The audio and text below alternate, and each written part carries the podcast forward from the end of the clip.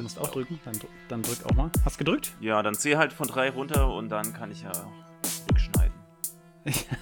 Schnell zurück. Okay. Dann. Was sage ich denn jetzt? Ja, war eigentlich nur, was die Idee war und dann. Und äh, was. Ja. Die. Äh, das war. Ja. Ich, okay, ich, ich zähl mal runter. 3, 2,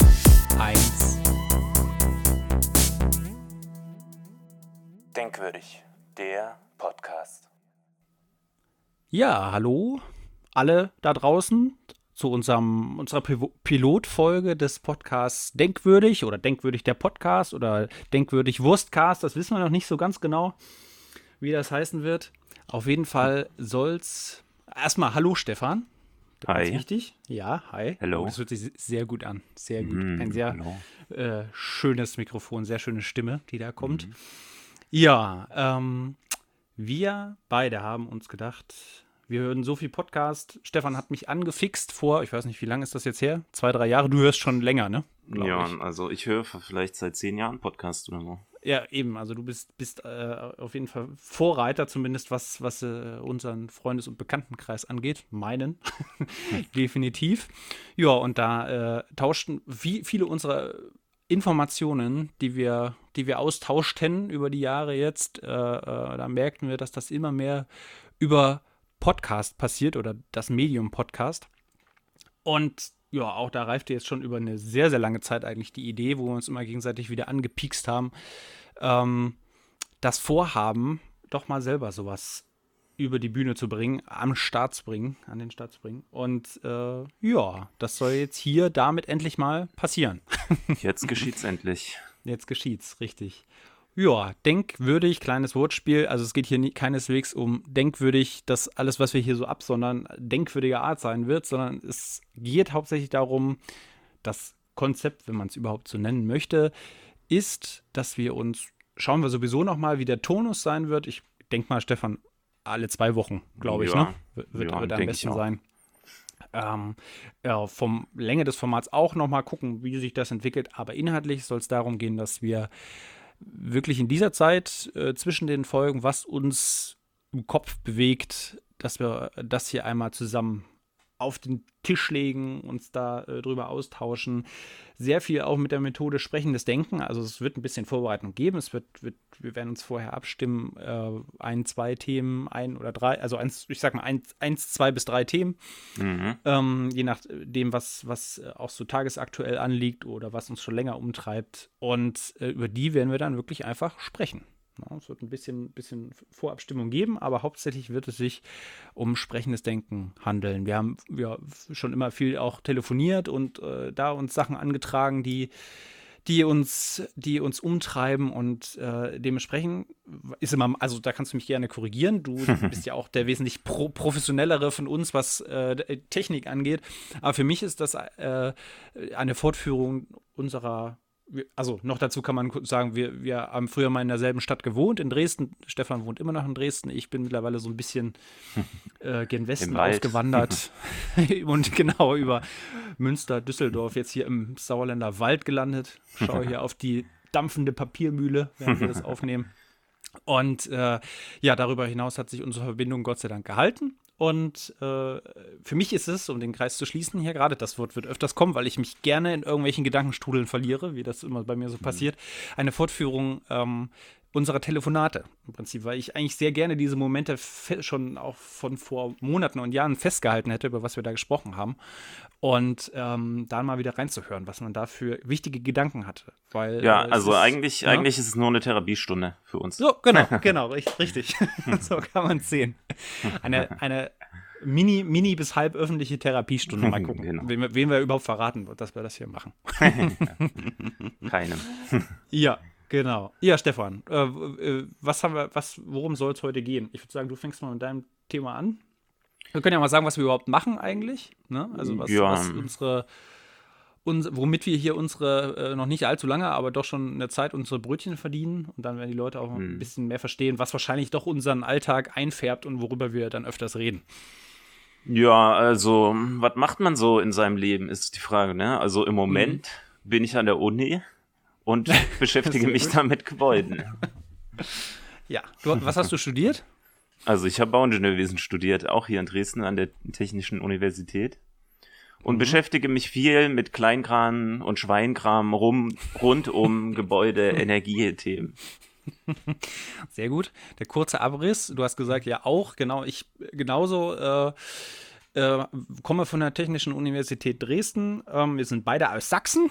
Na genau, es schmeckt ne, kräftig. Ja, das wird auch, wenn wir mal nicht weiter wissen, werden wir schnell in unseren Akzent uns flüchten, um das Ganze ein bisschen dementsprechend aufzulockern. Ich hoffe, ihr seht uns nach. Ähm, ja, sind, ja, kennen uns schon vorher persönlich. Ähm, war, wie gesagt, auch an der TU. Ich habe 2006 angefangen. Wann hast du angefangen zu studieren? 2011.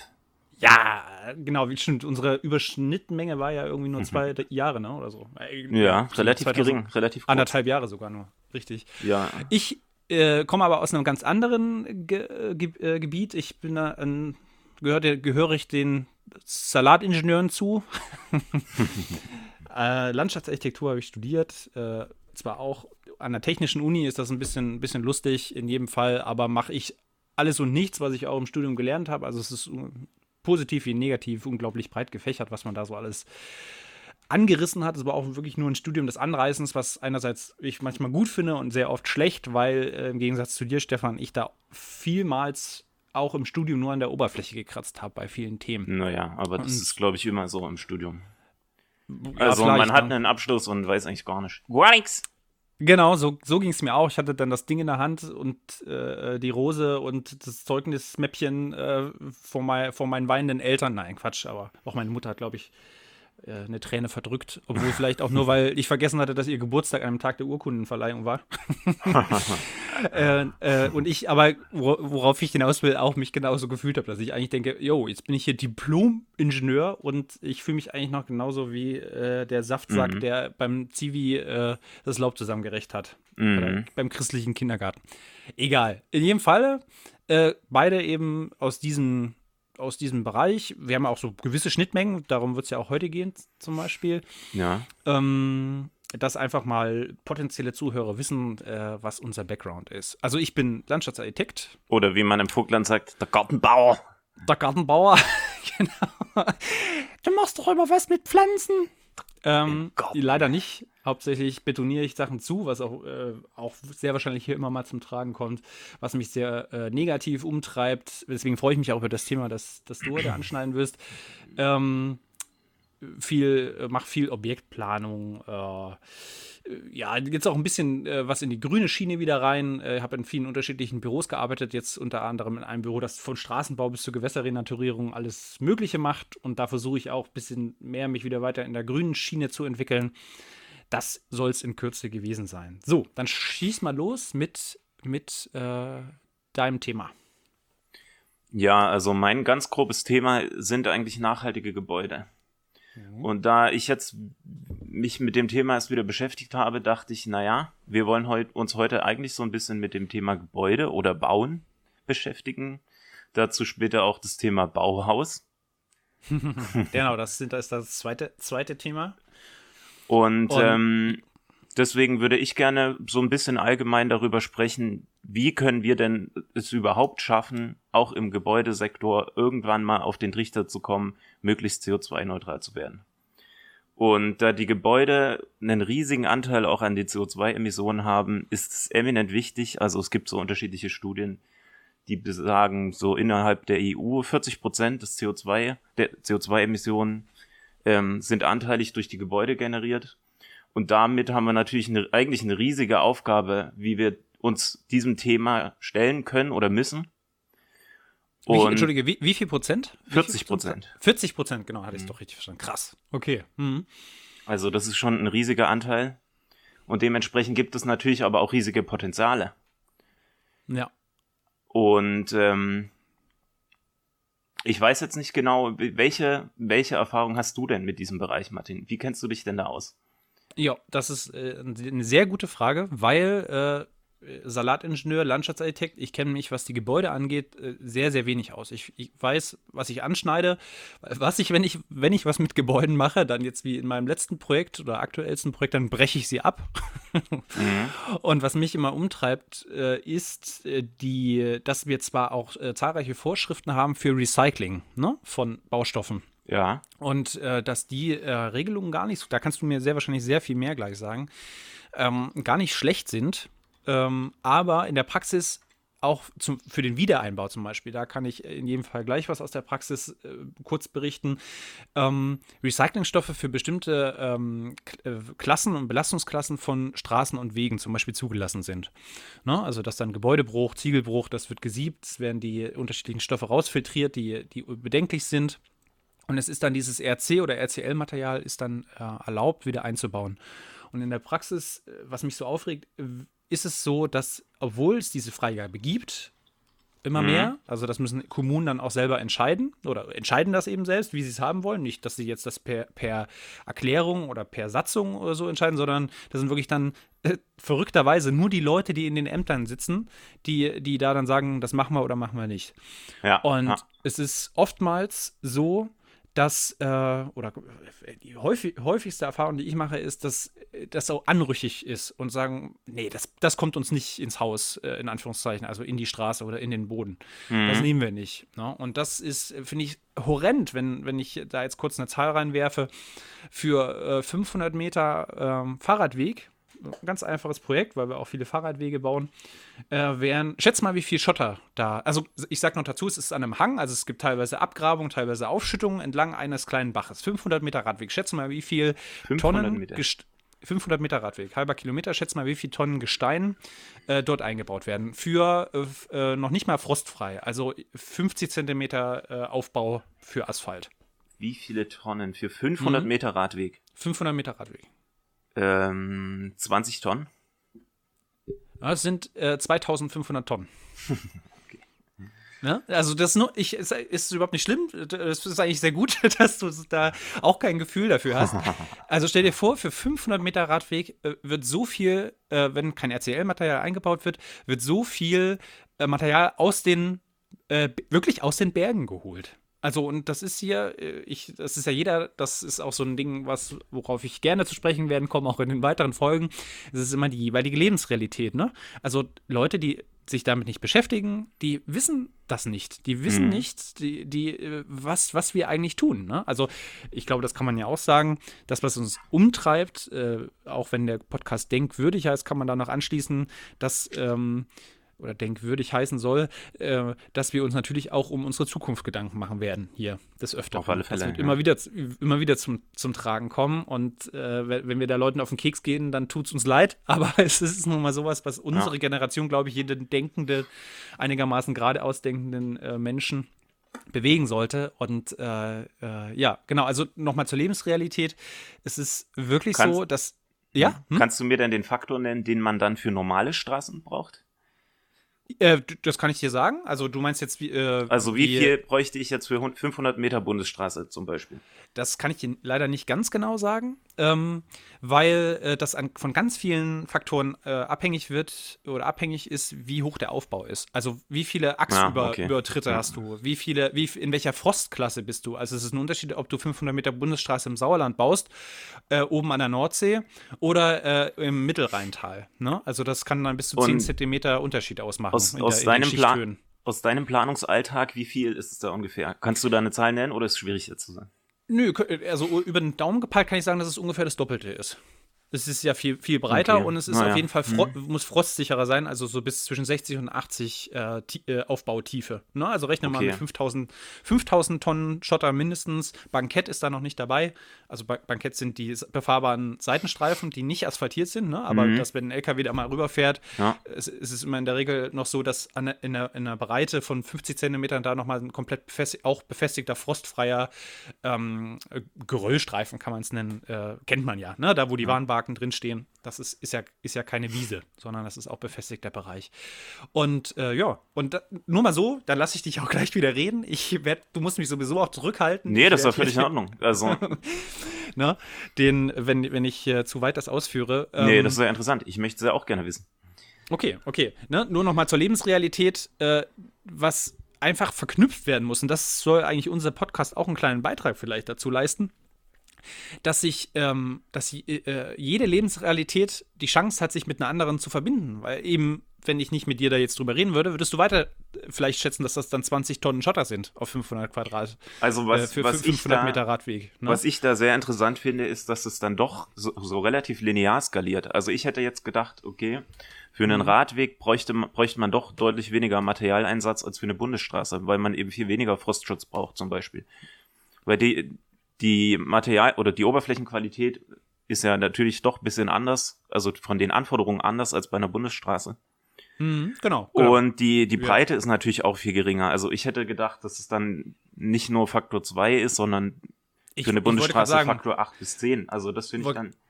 Ich, nee, nee, Moment, Moment, Moment. Also so viele Bundesstraßen habe ich ja auch noch nicht geplant. Ja, ja. Ich bin ja nur mit in der Radwege, aber du hast wahrscheinlich recht, da habe ich jetzt gerade auch währenddessen nachgedacht. Also das ist wahrscheinlich viel zu wenig, ne? Weil es ist, du hast ja schon die Breite, die wesentlich äh, ja. größer ist. Du hast eine höhere Verdichtung, ne? Du musst das, musst, musst höhere Proktordichten erreichen. Das wird dann verdichtet mit so einem, mit so einem Gerät, wird das dann gemessen, wie hoch der Dichtigkeitswert ist. Ähm, äh, dass das sich halt nicht verschränkt, ne? wenn dann die Belastungen äh, stattfinden. Mhm. Ähm, und es ist natürlich, also es ist wahrscheinlich ein größerer Faktor noch. Ne? Also ja. ein, ein, Radweg ist drei bis vier Meter breit. Eine Bundesstraße ist, oh, ich weiß nicht, zehn, zehn Meter oder acht, mhm. zwischen acht und zehn. Ne? Also kannst du den Faktor auf jeden Fall noch höher rechnen. Das, mhm. das in jedem Fall. Aber es ist, es ist, man kann es eben trotzdem nicht linear machen, weil äh, das habe ich früher auch immer gedacht.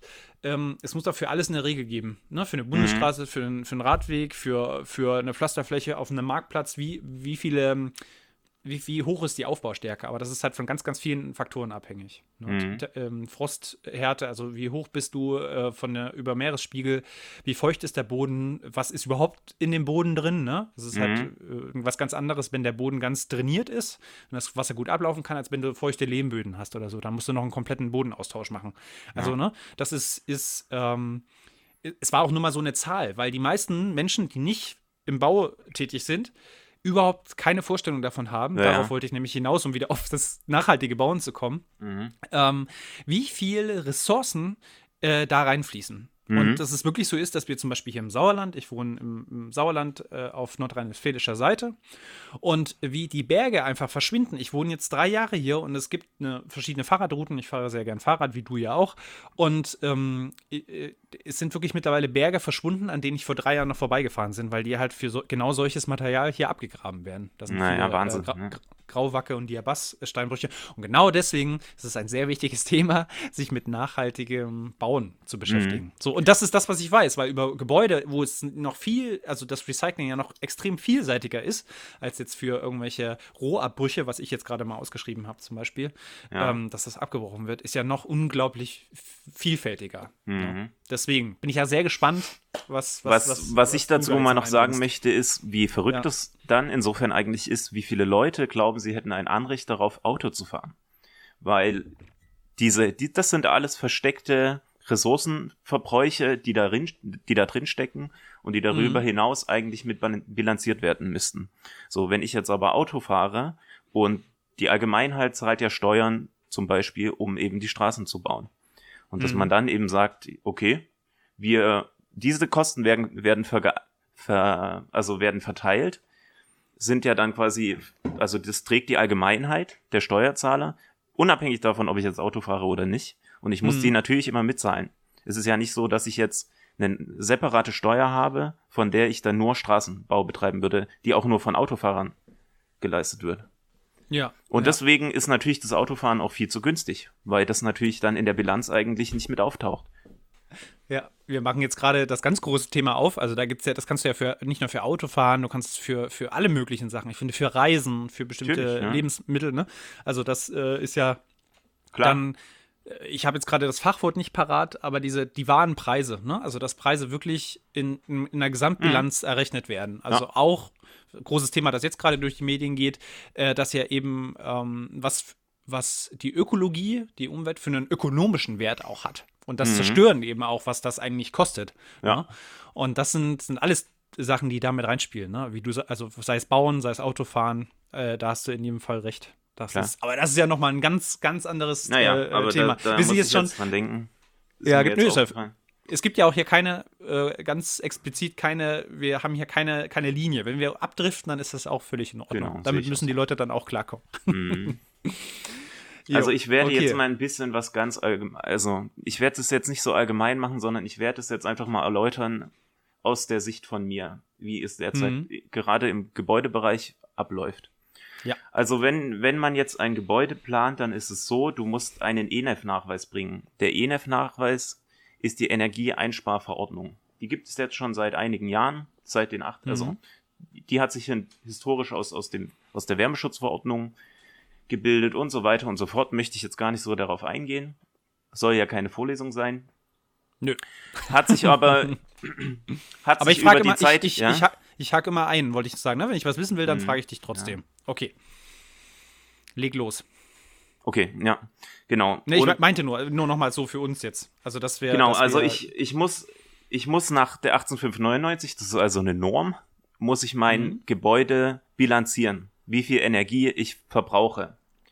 Und diese Bilanzierung ist aber nach einem statischen Monatsbilanzverfahren. Sprich, ich rechne nach einem gewissen, nach einer gewissen Formalität mir Monatsbilanzen aus, also Energiebedarfe zum Beispiel in einem, für einen Monat. Und dann kriege ich am Ende raus, aha, so viel braucht mein Gebäude und dazu berechne ich dann noch ein Referenzgebäude und ich weiß dann ungefähr dazu, wie viel Energiebedarf ist. Was, so. was äh, wird da alles mit reingerechnet? Also wird da die, das Material, die Medien, die man braucht, das, nee. die Strom, mhm. was, was kommt da alles rein? Also Strom, ja. Mhm. Was reinkommt, ist Heiz, Kühlenergie und mhm. da kommen natürlich dann auch die Personen mit rein. Also die, die ganzen internen Lasten, also Personen, Geräte, Licht, das spielt da mit rein. Okay. Aber die, äh, die Medien, also die Baustoffe, die ich da verwende, spielen insofern erstmal gar keine Rolle. Also nur das erstmal der also, Umsatz, den das Gebäude genau. hat, sozusagen. Ja, okay. Ja. Mhm, mhm, okay. Also das aktive Gebäude, so wie es da steht, wie es dann später im Betrieb sich verhält.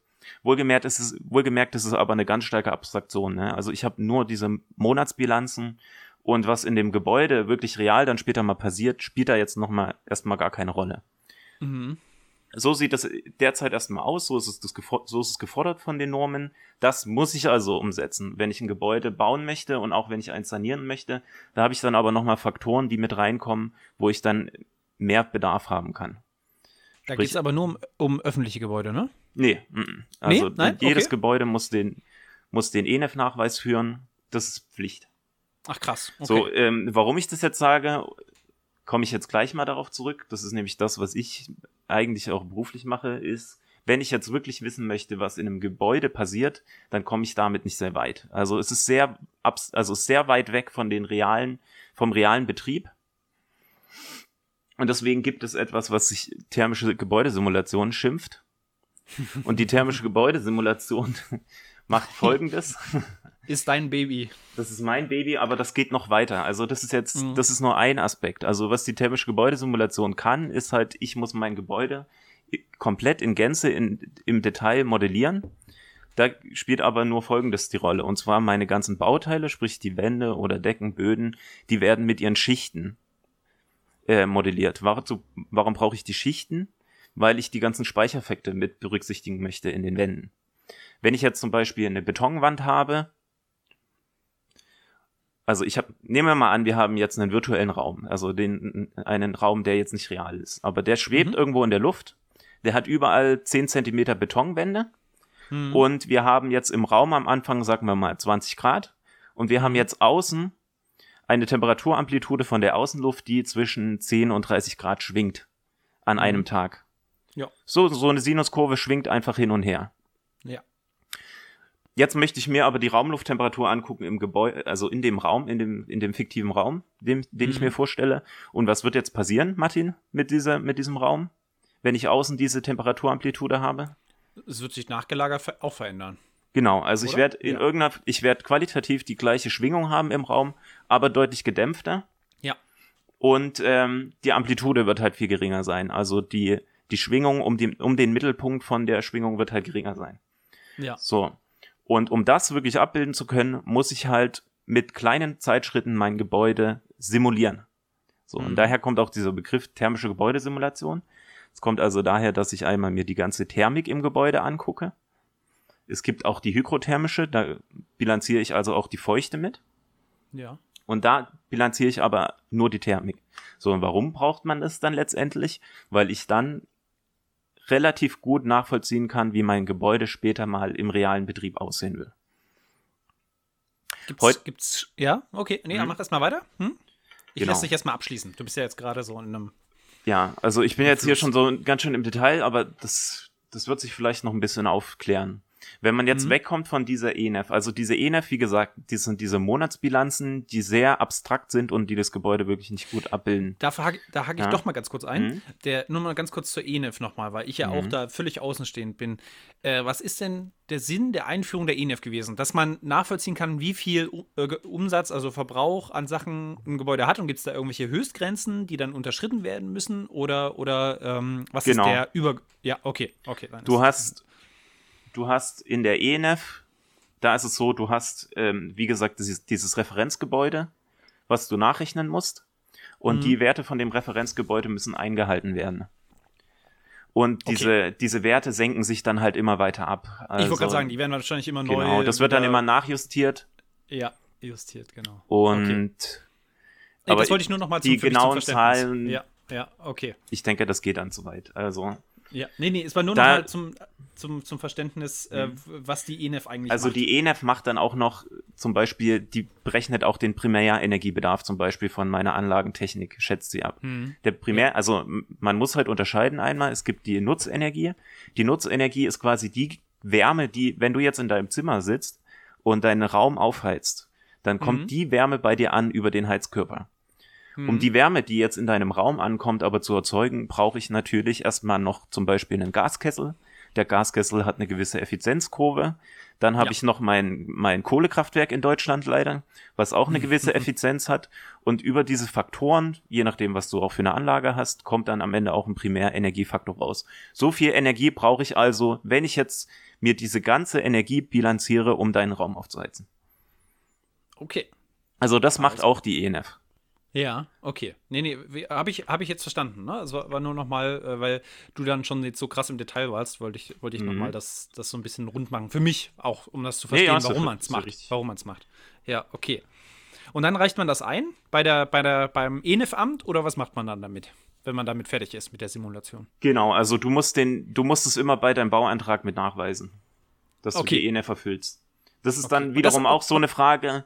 Theoretisch sollte es nachgeprüft werden, ob die ENF dann Ja. wirklich überprüft wird. Das ist die nächste Sache. Von Das kann, da kann ich Es auch ein gibt Lied von singen. Bundesländern, weil- die das machen, wirst Ja. du ja wissen auch. Hm. Ja, je nachdem halt, wie die Ämter halt drauf sind. Ich meine, es ist, es ist, man kann es insofern auch ein bisschen nachvollziehen. Es ist nicht crucial, also wenn die Mhm. ENF nicht stimmt, es wird kein niemand sterben. Wenn ich die Statik nicht richtig berechne bei einem Gebäude und es stürzt zusammen, Ja, ist schlecht. ja, also es ist nicht, Schlecht her. es ist Hm? nicht komplett wichtig für die Sicherheit des Gebäudes. Ne? Also insofern, Ja, aber das ist, äh, Aber, ist ja. richtig, aber es ist völlig, ich finde ja ein völlig richtiger ähm, Ansatz, weil es ist, ja, wenn die Grenzen entsprechend gut gesetzt sind, ist es ja enorm wichtig. Nicht nur, das nutzt uns äh, Gebäude, die dann irgendwann, jetzt sehr abstrakt gesprochen, äh, in 100 Jahren auf einem verwüsteten Planeten stehen, die noch statisch einwandfrei funktionieren, aber äh, Absolut, ja. so viel Energie verbrauchen. Und das ist ja gerade der Punkt, der ja so an die Birne fetzt, weil es einfach so ab nicht greifbar ist. Ne? Mhm. Also es wird immer greifbarer mit den, mit den Sachen, die wir jetzt derzeit hier so erleben. Aber es ist halt enorm wichtig, genau diesen Bogen zu spannen. Ne? Und genau deswegen müssten eigentlich die ganzen Leute in den Äm- Ämtern das genauso kontrollieren. Und die ENE-Standards, da, das würde ich jetzt, wäre jetzt meine Frage an dich, sind die denn so moderat? Sind die, sind die schon ein bisschen tough, dass Wie man die bitte? erreichen? Äh, okay, warte, jetzt wackel ich wieder zu sehr, ne? Nee, nee, nee, ich hab's Nee? noch nicht gerade verstanden.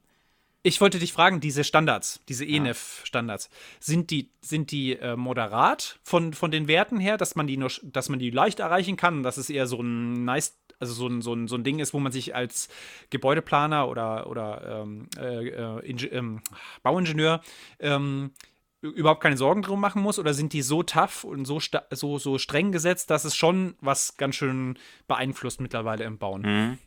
Klimatisch neutralen Bauen oder neutralerem Bauen? Hm, naja, also eigentlich mit heutigen Baustandards, wenn du so ein WDVS, also ein Wärmedämmverbundsystem, Wärmedämmverbundsystem ist halt, du hast eine Mineralwolle und darauf Mhm. dann Putz, Das sind halt meist von spezifischen Herstellern Systeme, die halt im Verbund funktionieren, weil sie dazu auch nur eine beaufsichtliche Zulassung haben. Mhm. Und wenn du 12 cm WDVS oder 14 cm schaffst du eigentlich in der Regel die ENF eigentlich schon. Das ist so, sowieso einzuhalten. Also könnte ja. man die auch noch viel strenger machen, sozusagen. Man könnte sie strenger machen. Also was die, was die ENF auch noch macht, ist, dass sie unterscheidet. Also wir haben natürlich einmal die Anlage an sich. Du kannst natürlich jetzt ein super tolles, äh, energiesparendes Gebäude bauen, meinetwegen ein Passivhaus. Können wir auch nochmal mhm. drüber reden irgendwann. Ja. Und dann hast du in deinem Keller ein Kohlekraftwerk stehen brauchst zwar nicht viel Energie, aber deine, deine Energieerzeugung ist extrem ineffizient und produziert viel CO2, dann hätt, würdest du die ENF auch nicht erfüllen. Deswegen gibt es da eben die Unterscheidung zwischen Jahresprimärenergiefaktor oder mhm. Bedarf mhm. ja. und dann noch dem spezifischen Transmissionswärmeverlust. Warum heißt ja, das? Ist pass, also, super, finde ich. Ja, okay. Hm. Genau. Also, das ist aber, also, wenn das nicht so wäre, dann wäre es schon völlig verrückt. Also, Genau, also du musst halt ja. einmal sicherstellen, dass dein Gebäude einen gewissen Dämmwert hat, ne? dass es einfach nicht zu viele Wärmeverluste hat und dass auch dein Energie oder dein Energieerzeuger im Keller, Wärmeerzeuger im Keller, ein gewisser Mindestansprüche hat.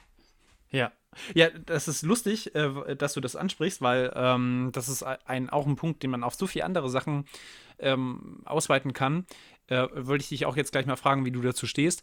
Mhm. Äh, es gibt ja diesen Ansatz zu sagen, wir haben unsere derzeitigen fossilen Technologien oder unsere derzeitigen Technologien und wir machen die so effizient wie möglich. Ne? Also ich baue, mhm. ein, ich baue ein Auto, was äh, fossilen Kraftstoff verbraucht und das verbraucht 0,5 Liter pro 100 Kilometer. Mhm. Ähm, ist das dann eine Brückentechnologie? Weil das halt schon das siebenfache weniger ist als ein anderer, äh, äh ein anderes äh, äh, äh, Auto, was derzeit irgendwie fünf Liter verbraucht oder drei oder was weiß ich, ne? Oder ist es sinnvoller, die äh, sämtliche Ressourcen, Geld, was wir jetzt haben, in Brückentechnologien zu stecken und natürlich respektive dann auch äh, hoffentlich bald in äh, klimaneutrale äh, Funktionsweisen von, von Energieverbrauch und äh, Fortbewegung etc. bauen. Äh, wie, wie stehst du dazu? Oder wie ist bei euch da so die, gibt es da, gibt's da Lager oder, oder Im Gebäude ich finde, ja, ja, zum Beispiel. Äh, zu, zu sagen, man macht, man, eine andere Sache ist ja noch zum Beispiel, ich weiß nicht, ob das jetzt mit diesem Wärmeverbundsystem so ist, äh, Dämmverbundsystem, aber es mhm. wurden doch mal eine Zeit lang alte Gebäude von außen so beklebt von, mit irgendwelchen Dämmstoffen. Mhm. Weißt du, weißt du, was ich meine? Also das, wo die, wo die Fassaden quasi gedämmt wurden. Oder das ja. macht man, glaube ich, auch immer noch. Klar. Und das ja. ist jetzt zum Beispiel umwelttechnisch ein ziemlich äh, großes Problem. Also, dass diese Dinger ähm, dann äh, ganz schwer zu recyceln sind, äh, eigentlich mhm. auch keine gute Halbwertszeit haben. Die, die Schwalben bauen ihre Nester da rein und werden an, das Zeug wird angefressen mhm. und so weiter. Ja. Na, ähm, das sind jetzt die Sachen, die gerade in meinem Kopf rumspuken. Du kannst auch noch mal nachfragen, was ich eigentlich jetzt von dir wissen wollte. ich habe das, also du möchtest jetzt wissen, ob es im Gebäudesektor oder ob, wie ich dazu stehe, ob man so Brüchen, Brückentechnologien eher fördern sollte oder so gänzliche gänzliche neue Technologien, die mehr auf regenerative Energieträger setzen. Genau, weil also ja, mich, ist schwierig. Also ja. ich mhm. meine, die, dieser Vergleich, ne, der kommt halt vor allem aus der Automobilbranche mit Brückentechnologie. Und da ist es ja. natürlich ein viel größeres Thema. Im Gebäudebereich kannst ja, also weißt, weißt du, worauf ich hinaus wollte? Ähm, ja, nee. So, weil, wie du gesagt hast, ein Passivhaus, super mhm. Passivhaus. Und dann habe ich da drin aber noch meine Gasbrennwerttherme stehen. Mhm. Ist das, ist das sinnvoll, das in den nächsten 100 Jahren zu machen? Oder ist es sinnvoller zu sagen, ich weiß, dass du da äh, auch ein gespalten, also Photovoltaik zum Beispiel, PV-Anlagen, mhm. äh, ist es dann sinnvoller, ein Passivhaus äh, zu bauen und 100% zu fördern, dass alle sich die, die, diese Dinger aufs Dach knallen? Jetzt mal sehr polemisch. Photovoltaik. Naja, ja. also ein Passivhaus kann man sich immer, also ein Passivhaus, natürlich, weil du einfach wenig Energiebedarfe hast für mhm. deine Konditionierung im Gebäude. Mhm. Mm, es ist aber bei mir auch immer die Frage, ob man dann wirklich diesen Passivhausstandard erreichen muss, weil man kann, da werden wir vielleicht später nochmal drüber reden, auch mit, mit effizienten oder, sag mal mal, intelligenten oder gut gesteuerten Anlagensystemen mhm. genauso ein Gebäude konditionieren, ohne dass ich jetzt einen ganz hohen Dämmstandard haben muss. Wo genau. ich, also beim Passivhaus, ja. da sprechen wir dann teilweise von 20 Zentimeter Dämmschicht. Genau, eben, das meinte ich halt, ne? Und äh, da habe ich jetzt auch dieses, dieses Luft, dieses, äh, wo wir uns schon mal so oft drüber unterhalten haben, dieses äh, dicke Lehmwandhaus in Österreich, äh, das Haus 2218 mhm. oder 1822, nee, was 22, nur durch Lüftungssteuerung. 2226. 22, 22 27. Ja, Von genau. Baumschlager so. Eberle. Ja. ja. genau. Das nur durch Lüftungstechnik. Mhm. Ähm, und keine Heizung hat, soweit ich weiß. Da wird die Abwärme der Rechner genutzt, ne? Also mhm. von, von, diesen Büros, die da drin sind. Ist insofern witzig, weil wir auch so ein Gebäude geplant haben. Ach, mega. Wo steht das denn jetzt? Oder wo ja, wird das gebaut? Äh, kann ich nicht so viel zu sagen. ah, okay, aber cool. So okay. Ja. ja. witzig. Witzig. Ah, äh, ja, weil das hat mich ja, das weißt du ja, das hat mich ja total mhm. fasziniert. Ja. Ähm, weil das ja ein ganz anderer Ansatz ist. Kann man ja vielleicht mhm. noch mal kurz erklären. Willst du es erklären, wie es funktioniert? Ja, also kann man machen und da kann man dann auch relativ gut dann zeigen, warum man eigentlich die thermische Gebäudesimulation braucht. Also dieses 22, 26 Gebäude, also ganz im Detail kenne ich es jetzt auch nicht so den, den, den ganz groben Überblick. Also was Baumschlager Eberler gemacht hat, ist, die haben ein Gebäude ge geplant mit relativ Ist ein Architekturbüro. Genau, ist ein Architekturbüro, das ist ihr Gebäude, ihr, ihr Architekturhauptsitz oder ihr Unternehmenshauptsitz. Das ist ein relativ großes Architekturunternehmen auch, ne? oder Architekturbüro. Mhm. Ja, ja, auf jeden Fall so ein äh, bekanntes, über die Grenzen bekannt. Mhm. Und ähm, naja, was sie gemacht haben, ist einfach sie haben eine thermische Gebäudesimulation gemacht und geguckt, also sie wollten ein relativ passives Haus haben, also wo man wirklich kaum Konditionierung braucht. Und die haben das wie folgt mhm. gemacht. Die haben ziemlich dicke Außenwände, die viel ähm, Speicherkapazität haben, mhm. wo man also viel Wärme puffern kann. Die haben einen relativ geringen Fensterflächenanteil. Und sie haben eine Lüftung, die CO2 gesteuert ist. Das heißt also, ja die haben so, die haben Fenster, die Fenster an sich gehen nicht auf und daneben haben sie nochmal so Klappen, die sich öffnen. Hm. Und ähm, wie, was bedeutet das CO2 gesteuert? Also jeder metabolische Organismus erzeugt halt CO2. Ne? Also wenn man Sauerstoff veratmet, dann wird das zu CO2 und CO2 wird ausgeschieden. Das Problem ist jetzt, wenn die CO2-Konzentration zu hoch wird in der lokalen Atmosphäre, also im Raum, dann wird man unaufmerksam, ist man nicht mehr so leistungsfähig. Deswegen ist das eigentlich immer ein guter Indikator, wann ich lüften muss in meinem Raum. Und deswegen ist es eigentlich sehr sinnvoll, danach zu lüften, also danach zu mhm. regeln. Und mhm. dann gibt's halt einen CO2-Sensor in, in jedem Raum und wenn der CO2-Grenzwert überschritten ist, mache ich einfach diese Klappen auf und ich, also die Klappen werden geöffnet, ne? Also genau, die werden von alleine ja, geöffnet. System. Genau. Ja. Mhm. Und ähm, dadurch, dass die Räume relativ intelligent angeordnet sind, habe ich einen Luftstrom durch den Raum und kann relativ schnell mein, meine Luft austauschen. Mhm. Deswegen ist es relativ wichtig auch, dass das schnell passiert, dass ich nicht so viel Wärme zum Beispiel im Winter verliere. Also ja. es ist dann, deswegen heißt es ja auch immer, ich soll, man soll Stoßlüften, dass ich mein Raumluftvolumen ja. im Raum selber schnell austausche, dass ich nicht so viel Wärme nach außen bringe. Ja. Alte Hausfrauen oder Haus, Hausmann. Genau. Und äh, ähm, um jetzt nochmal weiter darüber zu sprechen, also die, die, oh, ich muss ja trotzdem mein Gebäude in irgendeiner gewissen Form heizen im Winter. Und mhm. bei, bei Bürogebäuden ist es eben so, dass man sehr viel Elektronik hat, sehr viel Technik und auch viele Personen, die da sitzen. Und damit habe ich schon sehr viele interne Lasten, so, also so bezeichnet man das jetzt im, im Fachjargon, ähm, die in dem Raum sind und den erhitzen oder aufheizen. Hm. Und wenn du jetzt zum Beispiel einen Tower hast, wie ich bei mir gerade, der jetzt läuft, der hat halt, wenn er runtertaktet und jetzt, wenn du jetzt kein Computerspiel gerade zockst, dann hat er so einen Leistungsumsatz vielleicht von 100 Watt Laptops arbeiten so maximal mit 50 Watt, die können auch runtertakten, arbeiten dann so mit 20 Watt, vielleicht auch noch ein bisschen weniger. Je neuer mhm. dein, je neuer dein Prozessor ist und je geringer die ähm, Fertigungsgröße ist. Und wenn ich jetzt mal, um eine ganze Berechnung zu machen, wenn ich jetzt meinen Rechner hier habe, ne, sagen wir mal, der verbraucht 100 Watt, wenn der jetzt 24 mhm. Stunden läuft, dann habe ich in dem Raum 240 Wattstunden am Tag Wärmeabgabe. Mhm. Und diese Wärmeabgabe kann ich natürlich dem Raumknoten hinzubilanzieren, weil die Luft sich ja erhitzt durch den Lüft, äh, durch den ja, Computer. Ja klar, durch, die, durch den Umsatz, ne? Energie ich habe zum Beispiel genau. drüben bei mir im Wohnzimmer noch einen alten LCD-Fernseher, der hat noch eine mhm.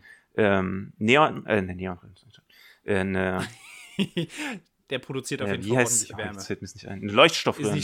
also der hat ein Back, eine Hintergrundbeleuchtung aus Leuchtstoffröhren Ja. Neonröhren wollte ich schon sagen, Gottes Willen. so, und diese, die, die Leuchtstoffröhren sind natürlich einfach nicht sehr effizient. Sprich, die erzeugen viel Abwärme. Ist für mich ja. aber im Winter nicht schlecht, weil ich dann die Heizung okay. nicht so viel aufheizen, äh, nicht so doll aufdrehen muss. Im Sommer ist es ja. natürlich nicht gut.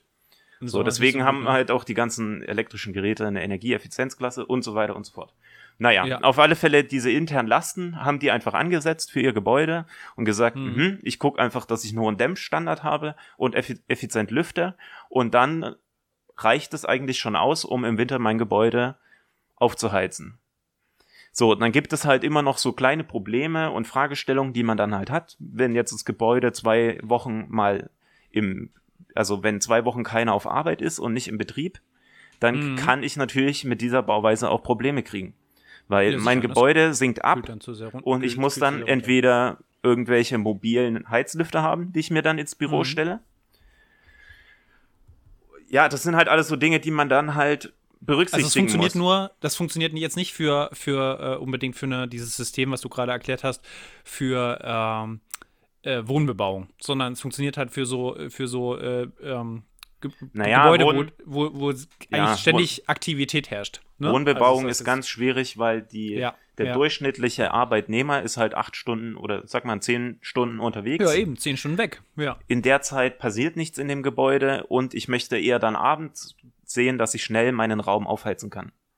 Genau. Und man muss noch dazu sagen, dass zum Beispiel in diesem Baumschläger Eberle-Haus, in dem 22, 26, da ist unten drin zum Beispiel noch zumindest mal geplant gewesen, eine Gastronomie, also dass es dann abends auch noch äh, bewirtschaftet wird und dass das Haus eben eigentlich nie leer steht.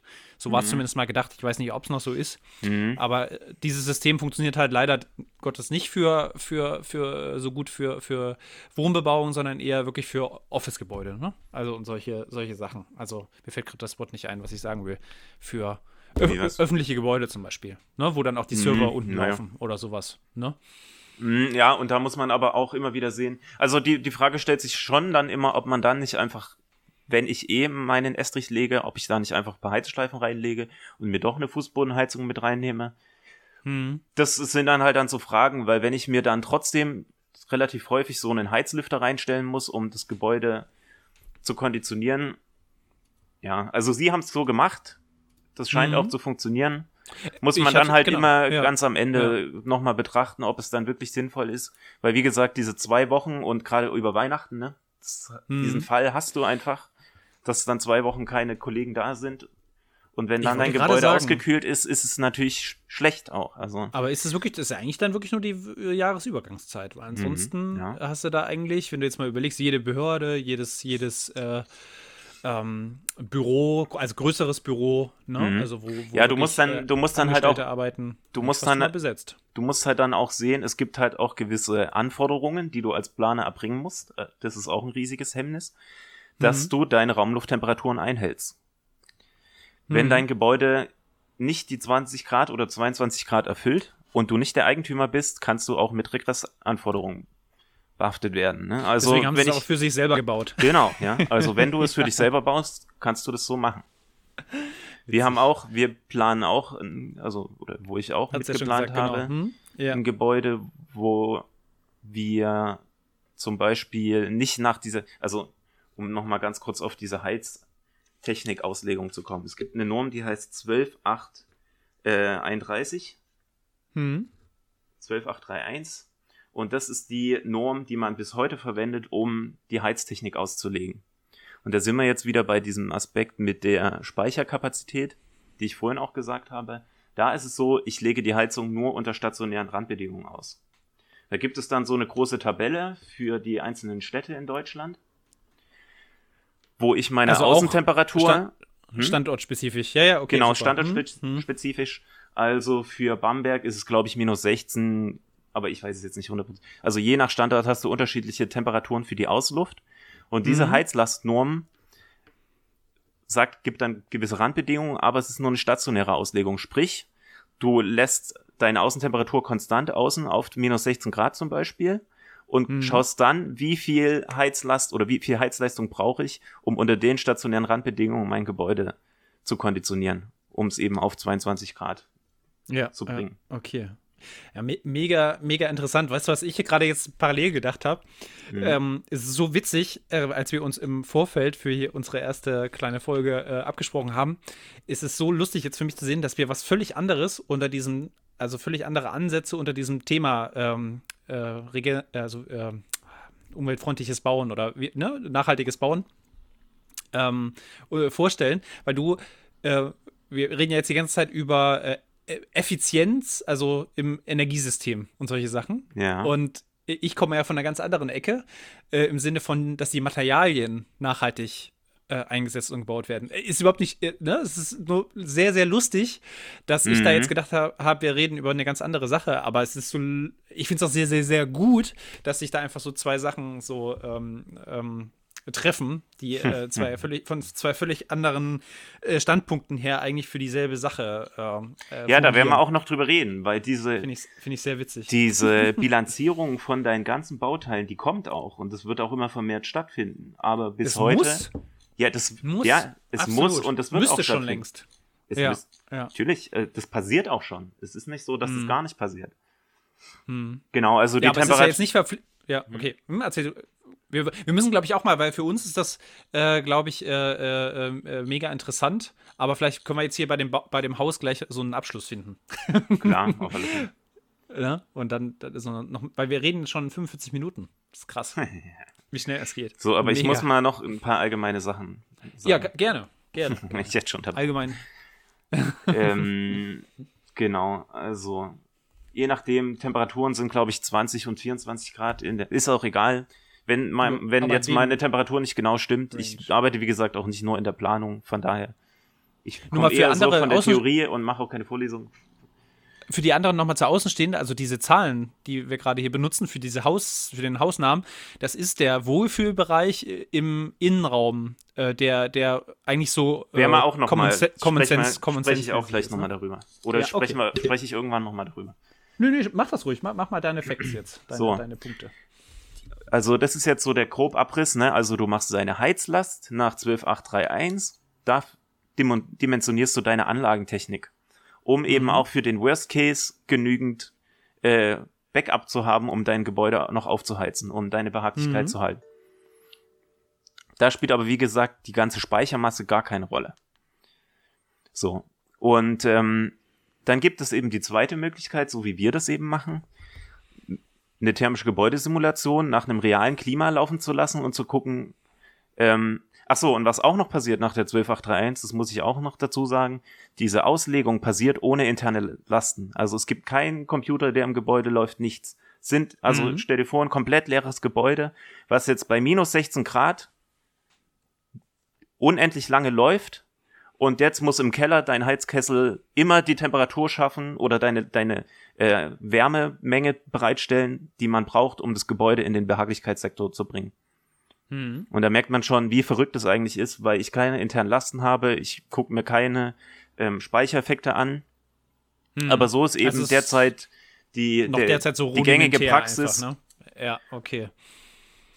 Und dann gibt es aber die andere Möglichkeit, eben ein Realklima zu verwenden, dann dein Gebäude im Detail zu modellieren, deine Geometrien, deine Bauteile, deine internen Lasten und dann, du, man kann natürlich auch ein Klima nehmen, ein heutiges Klima. Und das ist ja schon sehr konservativ. Wenn man sich jetzt den Klimawandel anguckt, dann wird die, die Heizung nicht mehr so eine große Rolle spielen wie die Kühlung irgendwann mal, weil die, die Winter ja. werden immer milder. Heute sitze ich hier im Dezember, draußen sind 12 Grad. Ja.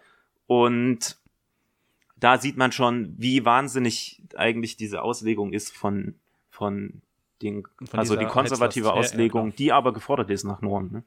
Also die, die muss ich da, bringen ja, im Moment. Ja, genau. Und da wollte ich jetzt gerade fragen, das, was ihr macht, also diese, diese thermische Simulation ne, mhm. mit echt klimatischen Daten, ist halt so, sozusagen ein freiwilliges äh, Feature, dass, dass ihr, äh, äh, Kunden, ihr, ihr, arbeitet ja auch für Kunden, ne? Also ihr seid jetzt nicht nur mhm. am Forschen oder am, am universitären äh, in universitären Aktivitäten, sondern du arbeitest ja auch für, du hast ja eine, eine geteilte Stelle und arbeitest ja auch für die Industrie, richtig?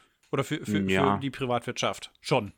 Also ja? habe hab ich gemacht auch schon. Derzeit mache ich ja. nur Forschungsprojekte, aber ah, okay. kommt immer, ja, wenn, wenn es die Möglichkeit gibt, rein, dann machen wir das auch schon.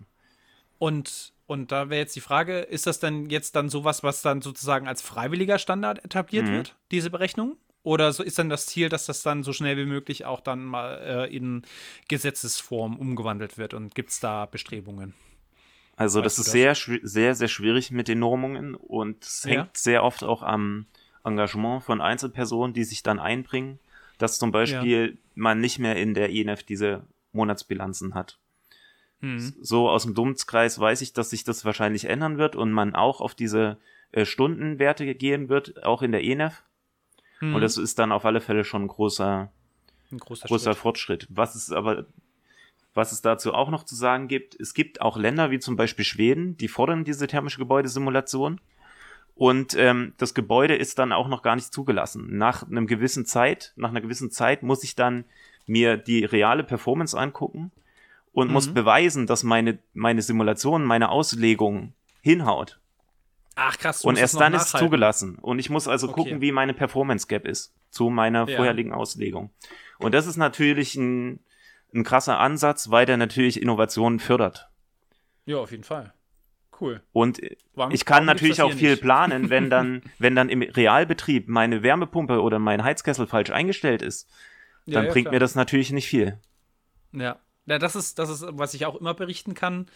Ähm, nochmal so rein, das ist, kann ich wirklich äh, für, einfach für meine Projekte, was jetzt keinesfalls äh, äh, Hochbau ist und solche Sachen, aber ich kann bestätigen, dass wenn die Genehmigung in Deutschland einmal da ist, dann äh, ist das erstmal der wichtigste Meilenstein. Und was dann danach gemacht wird, ist dann, steht dann, jetzt mal vorsichtig gesprochen, schon, aber trotzdem auf einem anderen Blatt Papier. mhm. Auf alle Fälle. Und deswegen ja. ist, diese ist diese Nachhaltung davon wirklich äh, sehr gut. Also das wäre auch ganz wichtig eigentlich, dass das dann genau. kommt. So, um, ich gehe jetzt mal so ein bisschen weiter noch mit dieser thermischen Gebäudesimulation. Habe ich also, ich kann, ich kann auch in minütlichen Ausgaben zum Beispiel dann herausfinden, welche Temperatur habe ich gerade im Raum, wie behaglich mhm. ist es jetzt. Und ich kann auch meine, meine Heiztechnik da relativ gut abbilden und weiß dann genau, wie sich das Gebäude verhalten wird. Also dieser Performance Gap zur ENF ist auf alle Fälle deutlich geringer. Du wirst am mhm. Ende nicht genau den, die realen Verhältnisse abbilden können. Dafür sind Gebäude einfach viel zu komplex und ich habe immer Vereinfachungen. Also ich muss immer eine gewisse Vereinfachung machen, weil sonst ist es einfach auch nicht rechenbar. Hm. Aber noch, die. Noch nicht. Ja, es ist halt Oder die. Ja, du wirst ein Gebäude nie in der Detaillierung abbilden können, auch so, dass ich dann, dass es dann simulierbar ist. Und wo okay. ich dann, die Frage ist halt dann auch immer, wenn ich jetzt äh, einen riesigen Aufwand habe, um dann nochmal fünf Prozent mehr Genauigkeit oder sag mal drei Prozent mehr Genauigkeit rauszukriegen, dann, dann ist ja, einfach okay. dieser Overhead viel zu groß und deswegen ist auch eine gewisse Abstraktion da auf alle Fälle geboten. Ja. Das ist ja auch schon wieder nachhaltig dann eigentlich. Genau. In, in und der Berechnung. Vielleicht lasse ich das jetzt so ein bisschen, also diese thermische Gebäudesimulation, weswegen ich das gesagt habe, ist eigentlich, jetzt kommen wir zu diesem großen Punkt, der auch in der Zukunft viel, viel wichtiger sein wird, ist die Gebäudezertifizierung. Mhm. Und ähm, die Gebäudezertifizierung gibt es schon seit einiger Zeit. In Deutschland, hm? Mhm. in Deutschland, so, ja, mhm. in Deutschland, ja, sag schon. nee, ich, äh, äh, äh, wie, wie lang gibt es das schon? Also zehn Jahre, fünf Jahre oder, oder hast du, weil du jetzt sagst, das gibt es schon seit einiger Zeit. Ja. Also schon, ähm, ist das im Zuge der Nachhaltigkeit, äh, Klimawandel aufgekommen oder noch vorher schon, dass, wo es um Umweltverschmutzung ging oder solche Sachen? Also das diese Gebäudezertifizierung ist mhm. in Deutschland so um die 2000-Wende aufgekommen. Okay. Aha. okay. Und ähm, das erste Zertifizierungssystem da bin ich mir jetzt aber auch nicht ganz 100% sicher. Also reicht, wenn, reicht die, wenn die Zahlen nicht stimmen, ich glaube ja. 2007 wurde das entwickelt. BNB mhm. heißt es. Und zwar heißt ja. es Bewertungssystem für nachhaltiges Bauen. Ja. Nö, aber das reicht mir schon. Ist okay. Genau. Mach, du kannst weiter, weitermachen. Und ähm, das wurde halt damals von dem Bundesministerium für, ich glaube, ich weiß nicht, ob es damals auch des Inneren für Bauen Nee, das heißt ja für Heim ich und Heimat nicht, ist ja erst seit dem Superhaus. Ich wollte gerade sagen, Heimat, Bau und Reaktorsicherheit. Ja, Heim, ja, das kannst also, Ich weiß nicht, wie es 2007 hieß.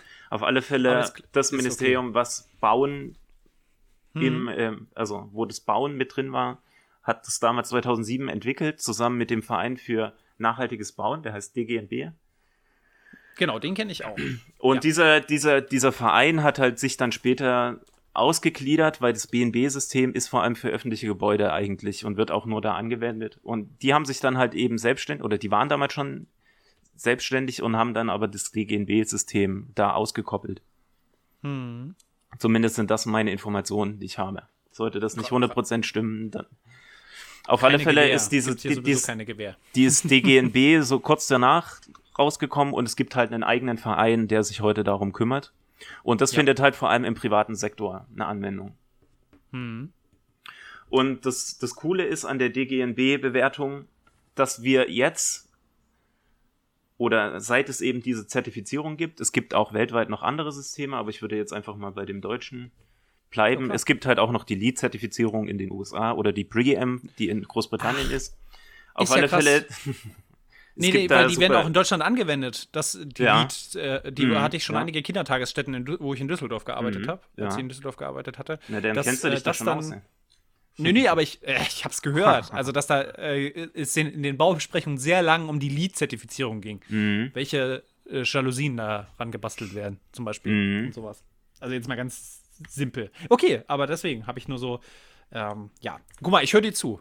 Und das, das Schöne ist an der DGNB oder an der Gebäudezertifizierung, weil die sich alle relativ ähnlich sind. Es gibt auch ein chinesisches Zertifikat, es gibt ganz viele. Also aber bei dem, bei dem DGNB-Zertifikat ist es eben so, dass man dann das Gebäude in seiner Gänze auch betrachtet.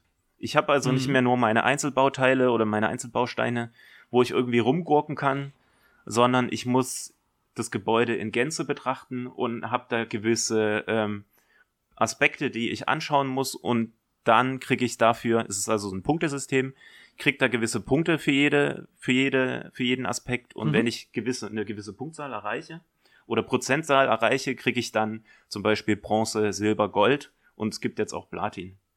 Jetzt würde oh. ich mal ganz kurz sagen, was es da für ähm, Aspekte gibt. Mhm. Es gibt also einmal die ökonomische Qualität, die ich bewerten muss. Es gibt die soziokulturelle und funktionale Qualität. Es gibt die Technik, technische Qualität, die Prozessqualität und die ökologische Qualität. Und dann gibt es auch noch die Standortqualität. Oh, das ist ganz schön viel. Also auch äh, lustige Sachen, die ich gar nicht gedacht hätte, dass die mit rein äh, ja. kommen. Standort, soziokulturelle Bewertung und so. Ja. Und ich bin vor allem in dem, in dem Aspekt der sozialen oder soziokulturellen und funktionalen Qualität, weil da ist diese ganze Behaglichkeit mit drin, hm. die man bilanzieren okay. muss. Ja. Interessant. Und innerhalb und dieser, ja. Äh, die, DN, die DGNB-Zertifizierung, ist mhm. die, die ist doch auch freiwillig, oder? Die ist freiwillig. Ich habe aber Deswegen, insofern, muss man auch mal sagen. die ja. ist freiwillig, die bringt dir im Moment nichts, außer dass ich eventuell einen Marktvorteil habe. Hm. Und das, das stimmt aber nicht 100%. Also die BNB, also die Bewertung nach BNB ist für öffentliche Gebäude ähm, teilweise verpflichtend. Also ich weiß jetzt nicht jetzt, ob es für alle öffentlichen Gebäude ist, aber ich meine schon. Ja. Wäre jetzt die Frage noch, ob auf Länderebene oder. oder ah, ich glaube, wenn dann nur auf dem. Äh, ja, gut, das, müsste das müsste ich jetzt nochmal nachrecherchieren, das kann ich jetzt nicht genau sagen. Ja, aber es ist kein Flächen. Also, ich denke, für Gebäude, die, im, äh, die vom Bund gebaut werden, ist, glaube ich, die BNB-Zertifizierung verpflichtend. Ja, ja, okay. Macht Sinn. Aber das müsste ich dann nochmal nachreichen, das weiß ich jetzt nicht 100%. Ja. Also, ich weiß auch zum Beispiel, ähm, du kannst ja als Privatperson auch Mitglied beim DN DNGB sein. Genau, du kannst, ja. du kannst Mitglied werden einfach. Du kannst persönlich, kannst persönlich dich dort engagieren. Für mich ähm, war, war das immer noch, es hilft mir gerade mega, äh, deine Ausführungen, ähm, weil das für mich immer noch so abstrakt war bisher. Mhm. Also ich wusste noch nicht so richtig, was, was, was, was da gemacht wird. Also ich glaube, wenn, wenn ich es richtig sehe, äh, ich meine, irgendwie war das entweder BNB-Zertifizierung für öffentliche Gebäude ab drei Millionen Umfang Pflicht. Und mhm. bei drei Millionen, da ist man ja schon relativ schnell angekommen. Also so eine kleine Doppelhaushälfte. da bist du ja schon ja. bei einer Million. Ja. Da, ja. ja, ja, ja, doch. Da ist man sehr schnell. Fast, fast, jedes öffentliche Gebäude eigentlich. Also das Rück ist aber jetzt auch wieder nur Gebäude. gefährliches Halbwissen. Welche? Ich glaube, es waren drei Millionen. Hm. Wie gesagt, das hm. ist auch viel sprechendes Denken. Vielleicht denke ich auch falsch. Nee, aber äh, äh, guck mal, da kann ich ja noch mal, wo ich gerade schon so kurz reingrätschte, also ähm, mhm. Es scheint ja wirklich so zu sein, Auch wenn es vielleicht äh, so ein bisschen. Äh, ich. Oh, nee. nee, das sage ich jetzt nicht, weil ich überhaupt keine Ahnung davon habe. Ich wollte jetzt Greenwashing ins Spiel bringen. Ich habe nur von meinen Erlebnissen ähm, mit als Außenanlagenplaner dann für Kindertagesstätten beispielsweise da, wo es dann, wo ich dann mit den Hochbauern und den Bauingenieuren und den äh, äh, äh, Klimaleuten, die dann halt die Berechnungen angestellt haben, ne, gibt es ja dann mhm. auch, äh, zusammensaß und da ging es dann immer darum, dass wir dann mit den und den Maßnahmen dann da noch diesen äh, Goldstandard zum Beispiel bei der LEADER-Dingsbums äh, erreichen können. Mhm. Und ähm, aber was ich trotzdem interessant finde, ist es ja, dass es schon schon dann funktioniert, dass das dann als einen Wett Wettbewerbsvorteil oder Marktvorteil, also dass es halt Natürlich, ja. Also das wird auch immer zumindest mehr. schick ist, das dann zu Natürlich, haben. Ne? Ja. Und bei, bei dieser Kita, das waren keine drei Millionen. Das wollte ich jetzt nur sagen. Also dann mhm. macht, macht man das wahrscheinlich doch auf freiwilliger Basis auch bei okay. kleineren Projekten. No. Klar, also ja. das, ich kann, das kann aber natürlich sein, dass von der Landesregierung dann nochmal anders gefordert ist, weil es ist ja trotzdem ein öffentliches Gebäude, die Kita.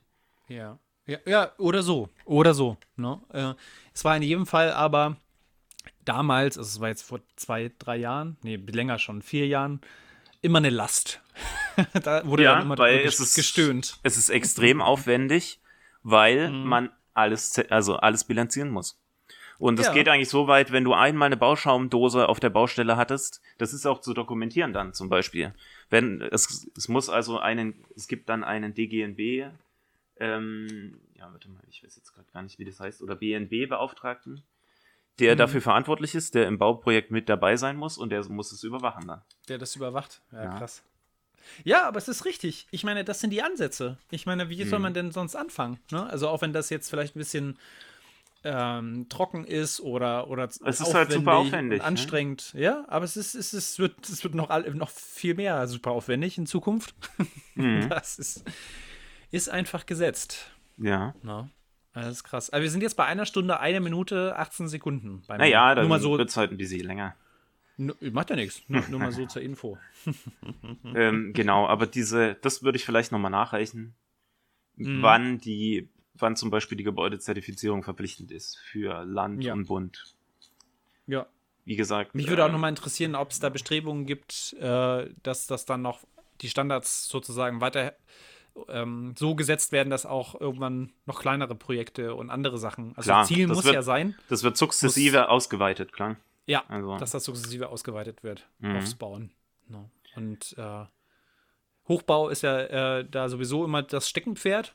Mhm. Ich finde ja, um nochmal zu meinem kleinen Anfangsmonolog auf deine kleine Frage, die ich da, den ich da gleich gehalten habe, an, äh, anzuknüpfen. Mhm äh, das muss sich ja auf alle Teile äh, erweitern. Ne? Mhm. Also es muss sich bis zum schnöden Radweg muss sich das äh, äh, weiterentwickeln. Ja. Auch, äh, auch da auf dieser Baustelle, dass da ähm, das weiß man ja nur zu genau, wie sich die Leute, die auf, dem, auf den Baustellen, auch wenn ich ja so viel reinschreibe, letzte Baustelle, die ich hatte, war in einem geschützten Biotop, halt geschützt mhm. nach einer Landesliste in NRW, ne, dass da schützenswerte ähm, äh, äh, Landschaftsbestandteile dann da aufgelistet sind, die unter, ich glaube, fast strengstem Schutz stehen. Es gibt ja verschiedene Schutzkategorien. Landschaftsschutzgebiet ist eine sehr niedrige, Naturpark ist eher äh, dann äh, auf derselben Stufe mit Erholungswert für Menschen und Naturschutzgebiet und Nationalpark und so, das weißt du ja auch, sind dann ja. die höchsten Standards. Ja. Und ähm, diese geschützten Landschaftsbestandteile sind auf fast der gleichen Ebene wie Naturschutzgebiete, nur eben viel kleiner. Also mhm. sind dann wirklich nur, da gibt's, musst du dir vorstellen, Karten, die du dir anschaust.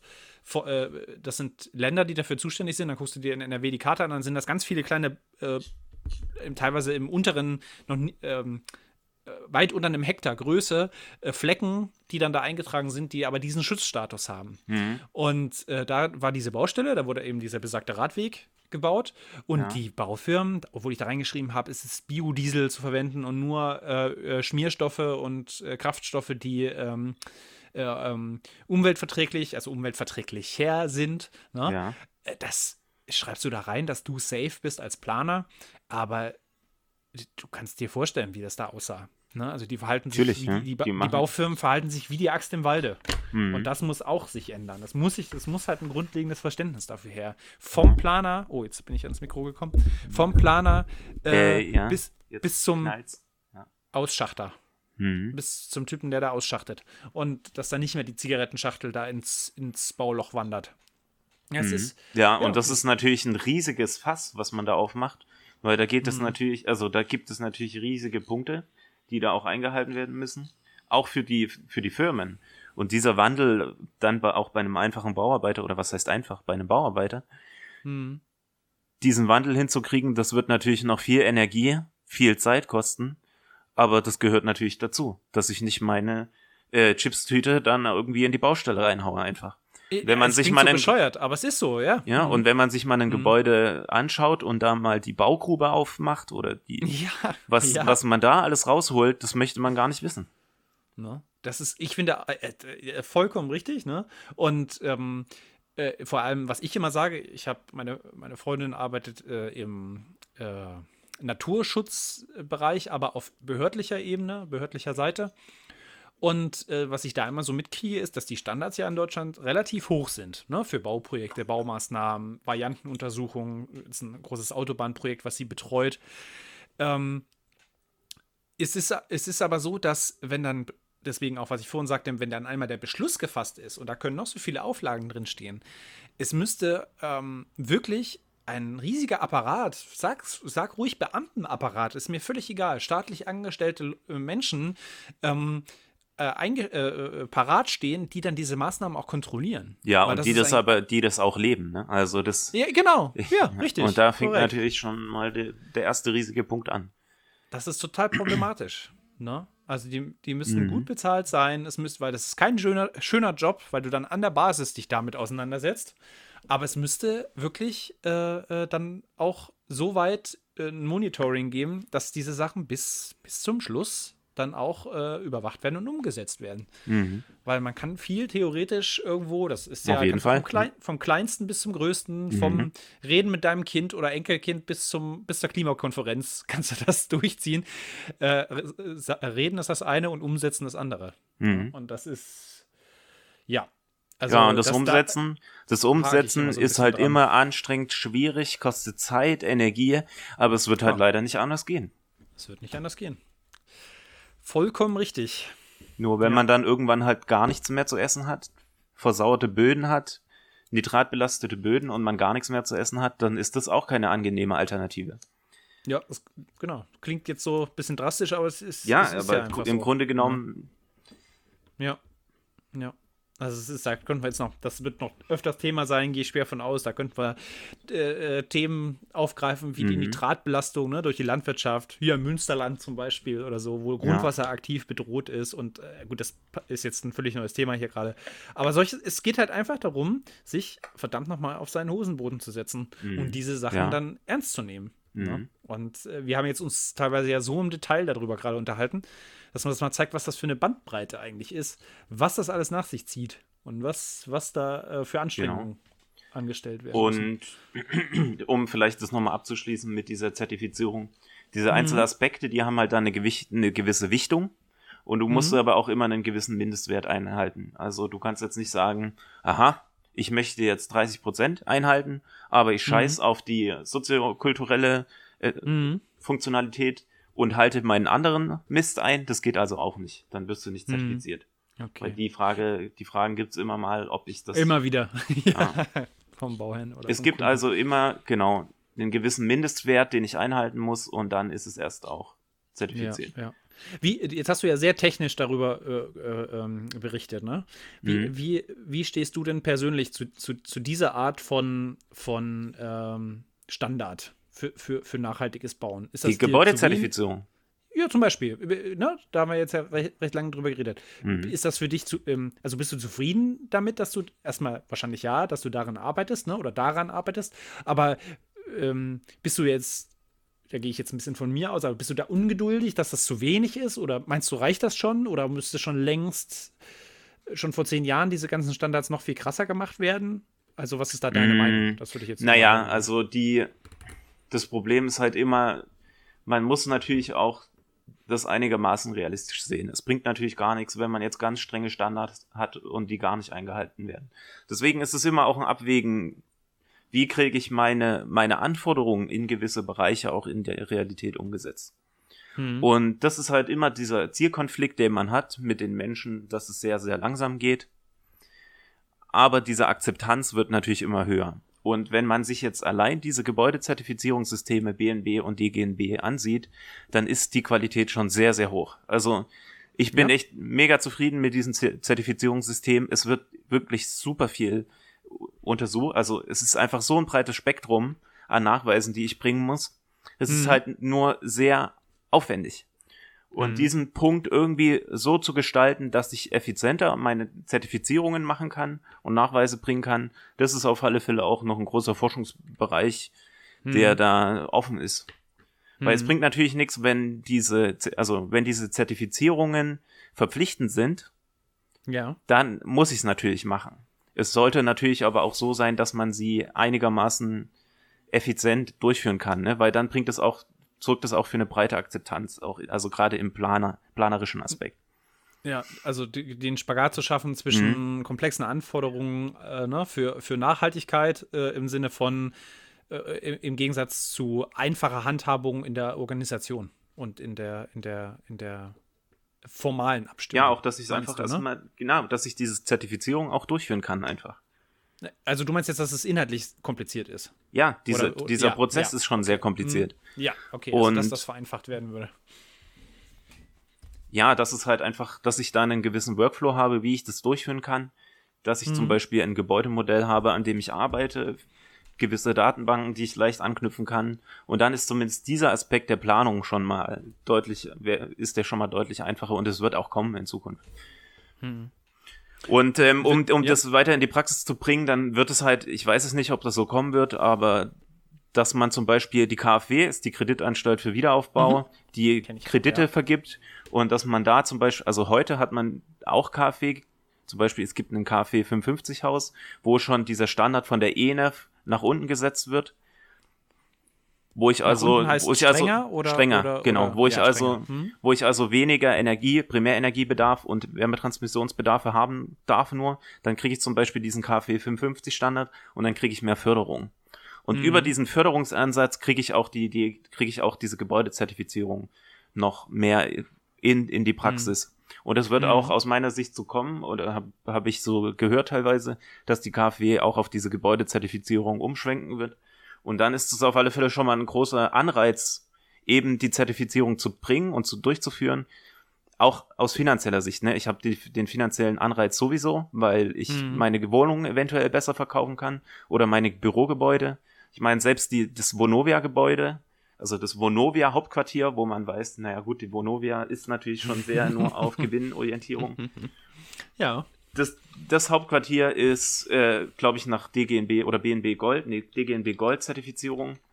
Und da sieht man schon, ne? Also es gibt große Anreize auch für die, für die Unternehmen, dann mhm. sich damit zu schmücken. Aha, ich habe hier ein ja. super nachhaltiges Gebäude geplant. Mhm. Ja, gibt's denn, gibt's denn, weißt du, also wenn du, wenn du es nicht weißt, dann äh, auch egal, aber gibt es auch schon nach, ich nenne es immer Monitoring, also das ist immer bei uns auch in den Maßnahmen, die da überwacht werden, äh, mhm. in der Grünflächen- und Landschaftsplanung nennt sich es Monitoring, wenn Sachen, die dann umgesetzt werden, überwacht werden, ob es funktioniert. Und ist das denn, gibt es da bei euch im Hochbausektor auch so eine Überwachung, um mal zu vergleichen, wenn jetzt ein Gebäude mit und ohne diesen äh, Standard gebaut wird, äh, was die Einsparpotenziale dann wirklich sind im Realen? Gibt es da äh, Auskünfte oder, oder, oder äh, Publikationen oder ähm, ist dir da was ähm, zu Ohren gekommen? Also dieses Monitoring ist immer ein Riesen, also das ist ein Riesenthema und das müsste viel mehr in der, auch in, in der Praxis eigentlich ankommen. Deswegen, mhm. wie gesagt, das, in Schweden ist es ja de facto so, dass ich mein Gebäude erst im Betrieb nachweisen kann dann. Genau, aber bei in Deutschland, also, also, ich bin mir jetzt bei der Zertifizierung an sich selber nicht ganz sicher, ob das gefordert ist. Der mhm. spätere Nachweis auch, dass die dass ich da so eine gewisse Performance Gap einhalten muss, das müsste ich jetzt auch nochmal nachgucken. Das weiß ich jetzt ehrlich gesagt nicht. Aber. Es macht ja, genau, macht nichts, aber vielleicht ist ja das was, wo wir wirklich nochmal anknüpfen können. Mhm. Ähm, weil das mich interessieren würde. Es gibt halt zum Beispiel in der, Prozess, in der Prozessqualität gibt es einen Unteraspekt Qualitätssicherung der Bauausführung und geordnete Inbetriebnahme. Und ähm, da müsste ich jetzt nochmal genau gucken, was da drin steht in diesen beiden Aspekten, weil ich mich mit denen. Ja, ja da gibt es einen Unteraspekt integrales Betriebskonzept. Und ja, da müsste ich jetzt nochmal genau gucken, was da drin steht. Jo, musst du jetzt nicht machen. Das ist ja. Ich kann es mal ganz kurz zitieren hier. Die, geordnete, ja. die geordnete Inbetriebnahme stellt sicher, dass die geplanten Eigenschaften des Gebäudebetriebs realisiert wurden. Sie führt zu einer Risikominimierung und ist relevanter Bestandteil eines sparsamen Umgangs mit Energieträgern. Also da wird die, da ist das zumindest schon, klingt es da schon mal an. Also müsste ich jetzt nochmal im Das habe ich jetzt aber irgendwie nicht verstanden. Wieso? Warum hast du nicht? Les nochmal vor. Die geordnete Inbetriebnahme stellt sicher, dass die geplanten Eigenschaften des Gebäudebetriebs realisiert wurden. Sie führt zu einer Risikominimierung und ist relevanter Bestandteil eines sparsamen Umgangs mit Energieträgern. Ja, gut, aber das ist ja ein ganz schönes Gelaber. Was heißt denn jetzt geordnete Inbetriebnahme? Ja, das ist halt also, halt nur die Abstraktion davon. Genau. Jetzt müsste ich hier reingucken. integrales Gebäude, integrales Betriebskonzept und geordnete Inbetriebnahme. Müsste ich jetzt im Detail nochmal nachlesen, ja. weil ich damit nichts zu tun habe sonst. Nö, deswegen hatte ich ja extra gesagt, nur ob dir da schon mal was zu Ohren gekommen ist. Es gibt hier, ähm, jetzt müsste ich mal nochmal ganz kurz gucken. Grundlagen erstellen. Ja, kann ich nur sagen, hier gibt es einen Aspekt Funktionsprüfung. okay. Wo die Anlagensysteme geprüft werden, Funktions- und Leistungstest und so weiter und so fort. Und ja, ich sehe das aber auf okay. alle Fälle auch als einen, als einen Aspekt, der, also das ist eigentlich eine Forschungsfrage, die auch geleistet werden muss, wo man eben dann zum Beispiel unterschiedliche, unterschiedliche Gebäude, die eine Zertifizierung durchlaufen haben, dann im Realbetrieb nochmal untersucht aber das ist natürlich dann nur nach Energie, Betriebsend, also im Betrieb ja, die klar, Energie zum natürlich. Beispiel oder auch Abnutzung, ja. wie sich dann dieser Gap zu der Zertifizierung selber dann ja. aufgibt. Okay. Ist eigentlich ein schönes Forschungsprojekt auch. Vielleicht gibt es da auch was zu dem Thema, weiß ich jetzt nicht. Müsste ich auch mal noch. Ja. Ansonsten genau, ist es eigentlich eine gute, eine gute Idee. Könnte man vielleicht mal machen. Ja, nur zum Verständnis, ne? weil ich ja genau, wir, wir, auch wenn wir völlig unterschiedliche Handlungsfelder haben, sind wir ja genau auf den entgegengesetzten Seiten. Du bist in den Anfangsstadien ne? und ich habe mich jetzt über meine verschiedenen Berufsstationen ja immer weiter in die Endplanungsphasen und ja. Leistungsphasen. Äh, äh ich bin ja eigentlich, ich bin ja noch, ich bin ja eigentlich noch, ja noch nicht davor. mal bei der Anfangsphase. Ja, ich bin ja eigentlich Richtig, komplett ne? ganz anders. Und deswegen. Und, und deswegen ich ich sitze irgendwo in meiner Kammer und schreibe irgendwelche Formeln auf.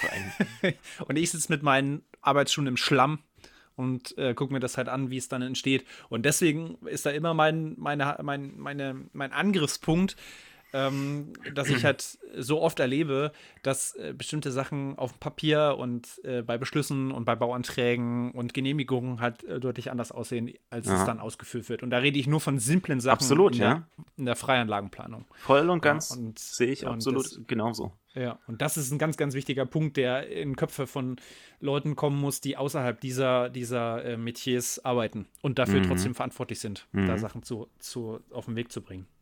Jo, das ist doch super. Ja, da weiß ich nicht, ob ich jetzt da noch mehr. Entweder machen wir da dann noch mal einen Teilaspekt dazu, wo ich dann noch mal ein paar Einzelaspekte aufschließe. Schlüssel, die ja, ich jetzt mache. Kurz, was du, was du, was du, was jetzt noch Punkte wären. Vielleicht können wir da entscheiden, ob wir das jetzt. Also ich sage jetzt mal die Punkte, später. die ich vor allem mhm. immer be bewerte, wo ich mich auch mehr ja. auskenne. Also wie ja. gesagt, ich bin eher so in dieser soziokulturellen und funktionalen Qualität zu Hause mhm. und ich mache da alles, was wieder mit dieser thermischen Gebäudesimulation zusammenhängt. Also dieser ja. thermische Komfort, ne? Da geht geht's genau um diese Behaglichkeit, über die wir gesprochen haben. Ja. Bei, bei Baumschlager Eberle 22, 26 sind so diese Behaglichkeitsgrenzen. Und da musste mhm. dann halt eben nachweisen, mh, dieses Gebäude ist innerhalb dieser Grenzen. Und da gibt es dann eben nochmal Normungen für die operative Temperatur, die 15251, wo ich genau nachgucken kann, welche, welche welche Kategorien oder Ansprüche muss ich, äh, Anforderungen muss ich einhalten, dass ich zum mhm. Beispiel dann in die Kategorie 1 komme und dann eben 30 Punkte krieg und nicht mhm. nur die Kategorie 3. Und das ist aber dann schon so im Detail. Ja, das können wir, das können wir vielleicht, äh, wenn es sich nochmal anbietet, dann. Und da spielt aber, wie gesagt, diese, diese ganze Behaglichkeit eine große Rolle. Und ich meine, darum geht's ja letztlich auch im Gebäude, dass ich ein behagliches Klima habe.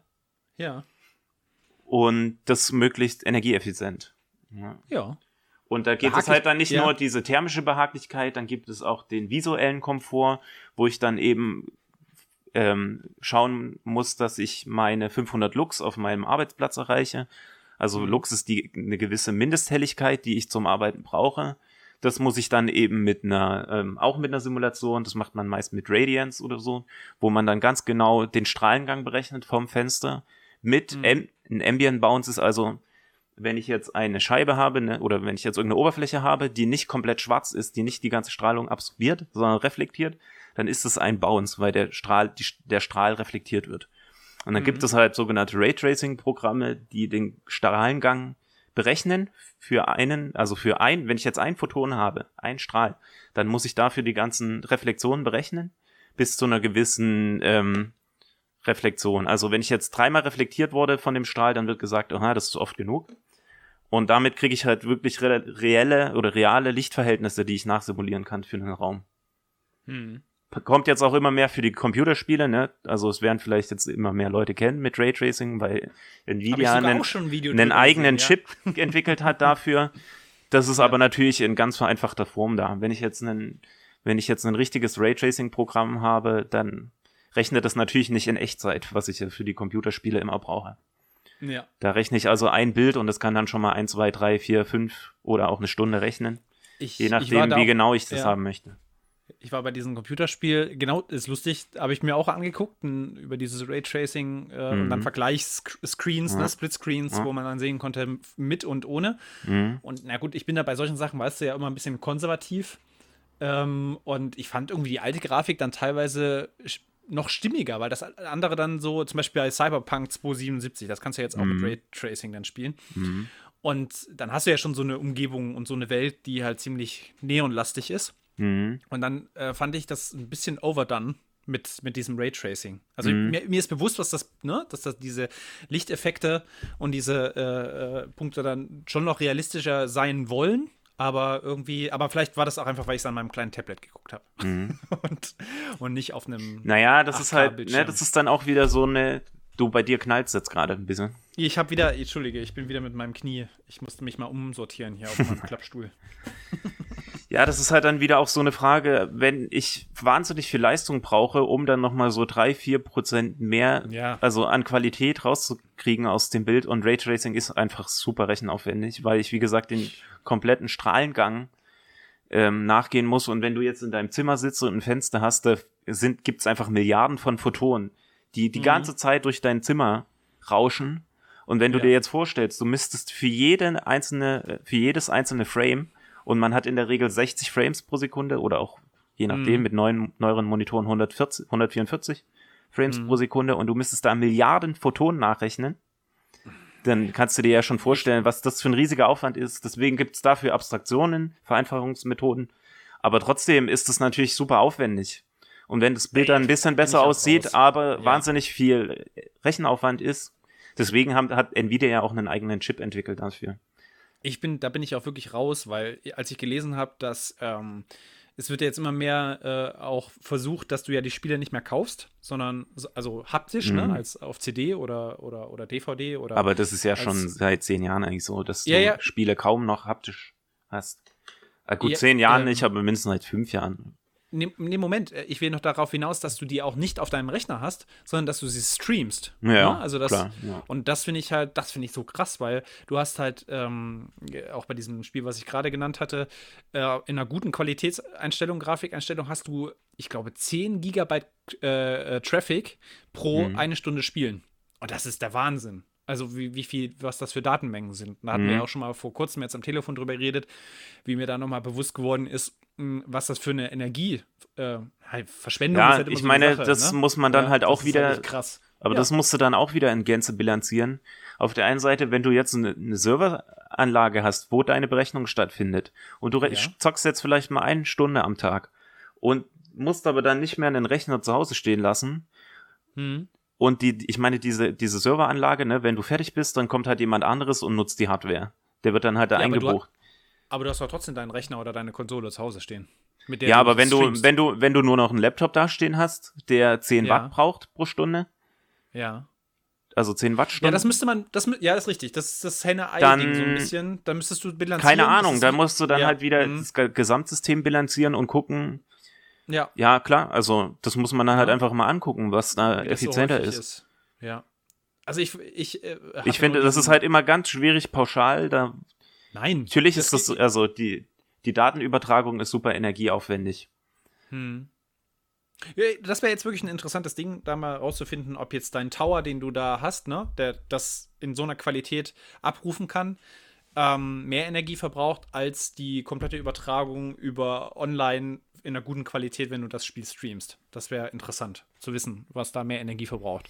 Ich ja. bin da, bin rein vom, äh, ich weiß nichts darüber, aber vom Gefühl her würde ich sagen, dass ähm, dezentrale Organisationen davon irgendwie dann doch energieunaufwendiger sind, rein vom Gefühl. Wäre wär aber mal interessant. Ja. Vielleicht kann man das auch mal nachrecherchieren. Mhm. Wir sind ja jetzt gerade hier, eigentlich ist das ein sehr Ich möchte, Übergang warte mal, gewesen. einmal, also, ja, das ist schon ein guter, das ist ein guter Übergang, aber ich möchte es nochmal abschließen, weil. Ja, dann schließen wir ab. Du hast, bei dir knallt's jetzt wieder, Martin. Du musst mal, ich knallte wegen. Bitte knallt's. Hast Blähungen, Karle?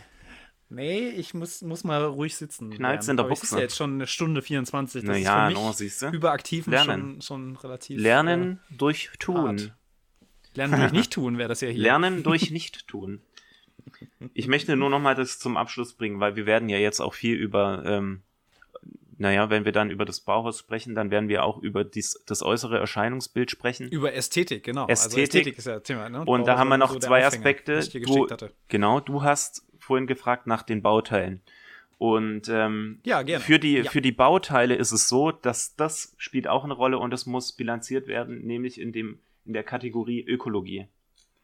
Und dann ist es so, du hast für jedes Bauteil, du sitzt ja jetzt am Rechner und du, der das gerade hört oder auch nicht hört, hm. auch. Und wenn du jetzt mal eingibst EPD von irgendeinem Bauteil, also du kannst mal EPD eingeben, hm. okay. dann findest du für bestimmte Produkte so ein EPD-Datenblatt. Also gib mal ein EPD-Datenblatt. Ja. EPD-Datenblatt. Datenbank habe ich hier. Ähm, ich muss mal gucken, ob ich hier irgendeins finde. Dann schicke ich dir das mal. Technisches. Nee, Datenbanken, Bau-EPD habe ich. Umweltproduktdeklaration für Baustoffe heißt es auch. Jetzt muss ich mal gucken, ob ich mal ein Beispiel finde. Was diese, was diese Umweltproduktdeklarationsblätter machen. Es gibt dieses mhm. Institut Bauen und Umwelt, die überwachen das eigentlich. Und da gibt es dann, ich weiß nicht, soll ich dir mal eins schicken, Martin? Ja, gerne. Kannst du mal angucken, können wir vielleicht auch mal verlinken, wie sowas aussieht. Ja. Allgemein kann ich so zum zur DGNB ein bisschen was verlinken. Ja, und da siehst du jetzt zum Beispiel für das Produkt, was haben wir jetzt hier, eine Mineralplatte, 15 Millimeter Wettfeld Technical Committee. So, und das Institut für Bauen und Umwelt hat jetzt dieses Datenblatt, ähm, sieht man ja, da gibt's die Unterschrift, die haben das also genehmigt, zu sagen, das passt. Ja. Und da steht dann jetzt zum Beispiel ganz genau drin, jetzt müssen wir mal ein bisschen runtergucken, wo die Tabelle selber kommt, muss man auf die Tabelle 5 gehen, das ist die Seite 6. Da siehst du jetzt mhm, ja, für die unterschiedlichen Kategorien, mhm. da siehst du zum Beispiel Rohstoffversorgung, Transport, Herstellung. Das ist also nur für die Produktion. Dann gibt es Stadium der Errichtung, Bauwert, Nutzungsstadium. Da geht es also auch um die Nutzung. Wie oft sind die Ersatzzyklen oder wie lang sind die Ersatzzyklen?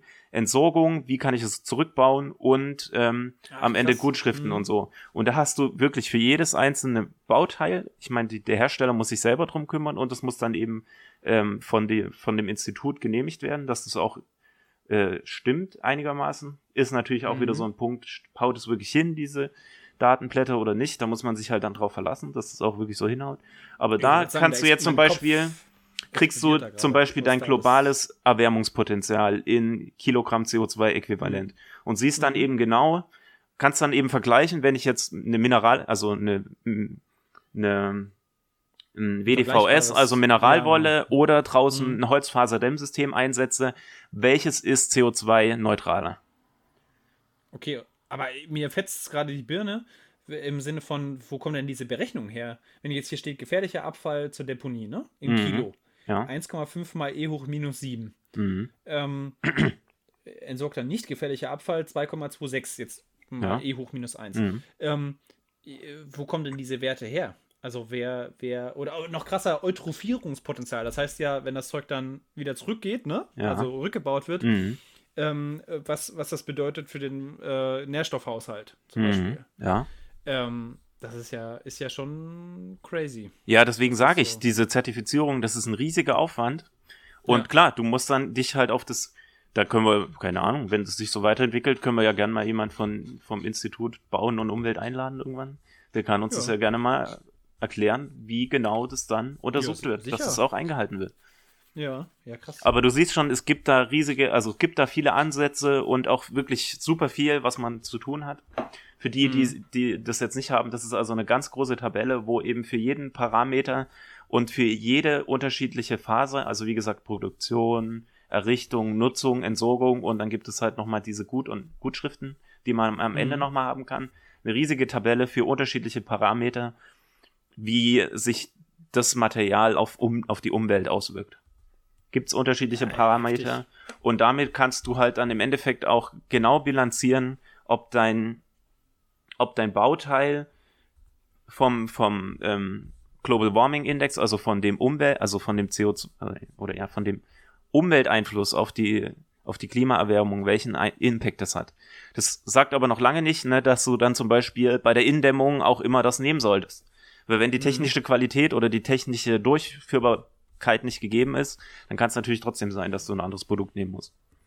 Mhm. Weil wenn du dann ein super ähm, CO2-neutrales Baumaterial hast und das fängt aber nach einem Jahr an zu schimmeln, dann ist es natürlich, es ist halt nur ein Teilaspekt, ne? Also diese, schlecht, ja. diese Frage gibt es natürlich dann auch immer noch. Du musst natürlich trotzdem deine technischen Nachweise führen. Ja, ja, aber, aber das, die, das wird eben in dieser ökologischen Bilan Bilanzierung mit durchgeführt. Genau, wie das bilanziert wurde. Also, Weil du mich gefragt hast und das wahrscheinlich auch mhm. so dein Hauptpunkt war am Anfang und ich über mhm. ganz viele andere Dinge geredet habe. Mhm. Und um, jetzt kriegen wir den guten Übergang. Jetzt muss ich nur noch mal ganz kurz schauen. Es gibt in, jetzt weiß ich nicht genau, wo das ist. Entweder in, wahrscheinlich in der sozioellen Qualität gibt es auch einen Punkt Kunst am Bau. Und wenn du eine DGNB-Zertifizierung machst, musst du auch Kunst am Bau haben. Und diese mhm. Kunst am Bau ist auch immer verpflichtend durch einen Künstler durchzuführen. Also der ja, Architekt kann nicht hier einfach gehört, mal ja. so ein hässliches Tribal, wie ich es gestern wieder gesehen habe beim Spaziergang, an die Fassade zeichnen, sondern es muss schon irgendwas oder irgend so eine hässliche Metalllochplatte mit Blumen drauf, die beim Eingang so nebendran ist sondern es muss schon irgend, es muss ein Künstler sein. Natürlich ist es dann alles subjektiv, aber dafür ja, kommen wir auch ja gleich zu. Dafür ja. gibt es einen separaten Punkt, der auch eingehalten werden muss. Und das damit kommen wir von der, von dieser ganzen Zertifizierung, von dem kleinen Teilaspekt der Ästhetik zu dem anderen Aspekt. Ja, ja, ist ja schon genannt worden. Mhm. Ästhetik ist jetzt eigentlich das zweite Thema. Und äh, äh, mega, eigentlich ein mega guter Übergang, ähm, wo äh, wir jetzt direkt anknüpfen können, sag ich mal. Und zwar, äh, eigentlich wollte ich dir als erstes eine Frage stellen. Und weil ich hatte auch, als ich hatte dir das ja geschickt, dass ich darüber sprechen will. Und ähm, über Ästhetik namentlich. Und äh, da habe ich mich erstmal wieder mal mit beschäftigt, was bedeutet denn der Begriff eigentlich überhaupt? Und das war eine never-ending Story. Also das ist, äh, es ist so eine krasse Unterscheidung ähm, zwischen dem Wort Ästhetik, wie wir es in der Umgangssprache gebrauchen, und dem, was dieser Begriff alles beinhaltet. Und das seit Jahrtausenden. Also mhm. es ist ähm, äh, sehr interessant. Und deswegen wollte ich dir aber trotzdem die Frage stellen, so wie ich sie mir eigentlich auch gestellt habe. Was, was ist denn für dich, wenn du jetzt brainstormst, also einfach raushaust, äh, äh, äh, Ästhetik? Mhm. Mhm, Ästhetik. Es gibt keine, es gibt keine falschen nö, Antworten. Nö. Naja, also, wenn man jetzt sich über den Aspekt der Ästhetik unterhält, dann ist Ästhetik für mich eine gewisse, ob sind gewisse also ist eine gewisse Form des Reizes, was auf den Körper mhm. wirkt, der mhm. mit einem positiven Gefühl einhergeht. So im mhm. ganz groben. Also es ist ja. erstmal die positive Wahrnehmung von Reizen. Ja. Also, schon, mal, schon mal, schon mal, schon mal überhaupt nicht schlecht.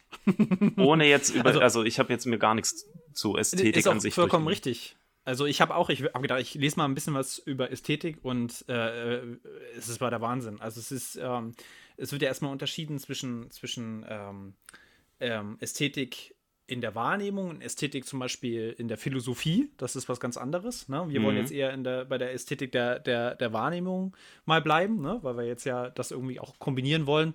Wir können ja die Folge dann Bauen und Bauhaus zwar nennen, wenn wir dann noch aufs Bau spezifisch eingehen wollen.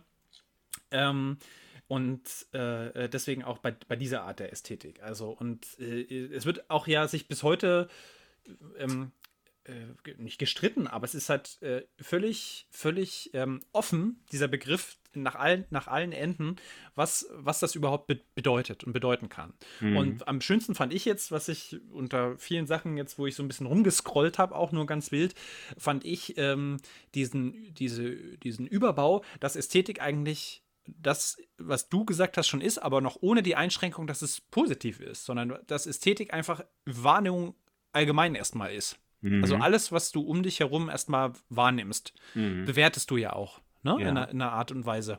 Was ist schön, was ist hässlich, was ist, was ist reizend, was interessiert dich vielleicht nicht so. Ja. Und äh, äh das als Ästhetik zu definieren, das, das fand ich, fand ah, ich okay. äh, äh sehr gut. Ein, ein, anderer, anderer Punkt, also wie, wie, gesagt, das ist, ich fand deine äh, Sache vollkommen ähm, schon weitaus weitergehend als meinen ersten, äh, weil meine allererste ähm, äh, Reaktion auf, auf diese Frage, die ich mir gestellt habe, war, dass es einfach nur eine Sache ist, die ich schön finde. Ne? Mhm. Also einfach nur Sch Schönheit. Mhm. Und äh, da warst du ja schon wesentlich, du warst ja schon bei dem Wahrnehmungsding. Mhm. So. Und der äh, andere zweite Punkt, den ich jetzt mal so in den Ring werfe, wo ich maßgeblich auch jetzt mit dir drüber brainstormen und sprechend denken möchte, ist, äh, dass ja die, dass, äh, dass die ähm, Gliederung und die, die Teile, was wir als gut und schön oder, also genau, das ist zum Beispiel auch, äh, kann man noch ganz kurz einen Sidekick machen, ähm, dass auch gestritten wird darüber, ist äh, schön gleich gut zum Beispiel. Mhm. Ne? Also gut und böse, schön und hässlich. Ähm, und worauf ich jetzt aber hinaus will, ist, dass das ja keine starren Kriterien sind. Dass es sich über die Jahrtausende und über die Jahre und äh, noch umso schneller jetzt in unserer heutigen Gesellschaft diese Parameter, was ästhetisch als ästhetisch bezeichnet wird, sehr, sehr schnell verändern. Ja. Ähm, das ist, ja. ist, der zweite Punkt. Und das letzte, was ich jetzt gerade noch mal, als du technische Probleme hattest, mir noch mal angeguckt habe, das ist ähm, dieser äh, YouTube-Kanal, den ich extrem empfehlen kann, den du sehr wahrscheinlich auch kennst und viele andere. Äh, kurz gesagt, diese, mhm. an, diese animierten Videos, die sich mit, was weiß ich, von über Nihilismus, Dankbarkeit, Achtsamkeit und ähm, die Great äh, Wall äh, äh, von Entdeckung neuer Zivilisationen, also mega witzige Sachen, sich einfach damit auseinandersetzen. Und da hatte ich jetzt ähm, ein Video angeklickt. Das wäre jetzt was, was wir zum Beispiel zukünftig irgendwie dann mal doch hinkriegen könnten, dass wir das zusammen gucken, während, während wir hier äh, äh, ja. miteinander sprechen. Ähm, und da ging es darum, dass es Untersuchungen gibt, was ich nicht wusste, bisher überhaupt nicht, dass Schönheit doch anscheinend, wovon ich bisher nicht ausgegangen bin, meine, meine ähm, eigene Position war, dass es eigentlich sowas wie schön und hässlich nicht gibt. Und dass es aber doch wissenschaftlich untersucht äh, worden ist, dass bestimmte Grundparameter, zum Beispiel Symmetrie, ein, ein Urpunkt von einer Ästhetik ist, die jeder Mensch unterbewusst als in Anführungszeichen schön empfindet. Ne? Mhm. Und zum Beispiel gab es Studien, dass ähm, ähm, Patienten mit gleichen Krankheiten in unterschiedlichen Krankenhäusern untergebracht war. Und in einem Krankenhaus, das war alt und schrottig, und in einem Krankenhaus wurde auf visuelle Reize, positive visuelle Reize, nach diesen Gesetzmäßigkeiten, die man versuchte zu untersuchen, die Einrichtungen, also ganz banal, die Einrichtungen mit hellen Farben, mit Kunstwerken an der Wand, mit äh, Bepflanzungen und so weiter äh, ausgestattet wurde. Und mhm. in der Regel hat man, oh, jetzt Entschuldigung, ich bin wieder ans Mikro gekommen. Äh, in der Regel, in der Regel äh, nach dem Ende der Untersuchung hat man festgestellt, dass äh, diese Patienten mit den gleichen Krankheiten im Durchschnitt zwei Tage früher entlassen wurden mhm. und deutlich weniger Medikamente und Schmerzmittel gebraucht das hab haben. Das habe ich auch gesehen. Ich, hast du es gesehen? Ja. Fand mhm. ich mega witzig. Also es ist. Ähm, Bei Nano habe ich es, glaube ich, gesehen. Mhm. Genau, also mhm. das kann ja woanders auch aufge Na klar, aufgetaucht ja. sein. Ne? Und das fand ich äh, sehr, spannend, sehr, ne? sehr, sehr spannend und interessant.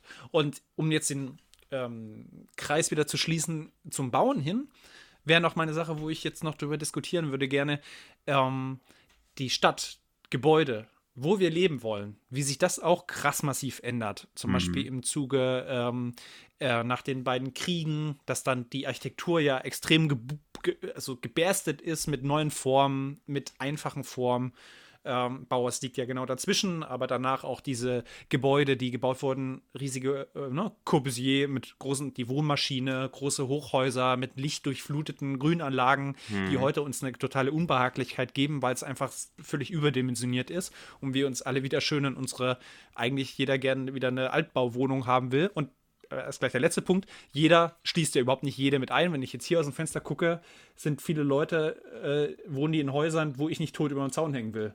Auch nicht mhm. mit, den, mit, den, mit den Gärten und mit den Gartenzwergen, die sich reinstellen.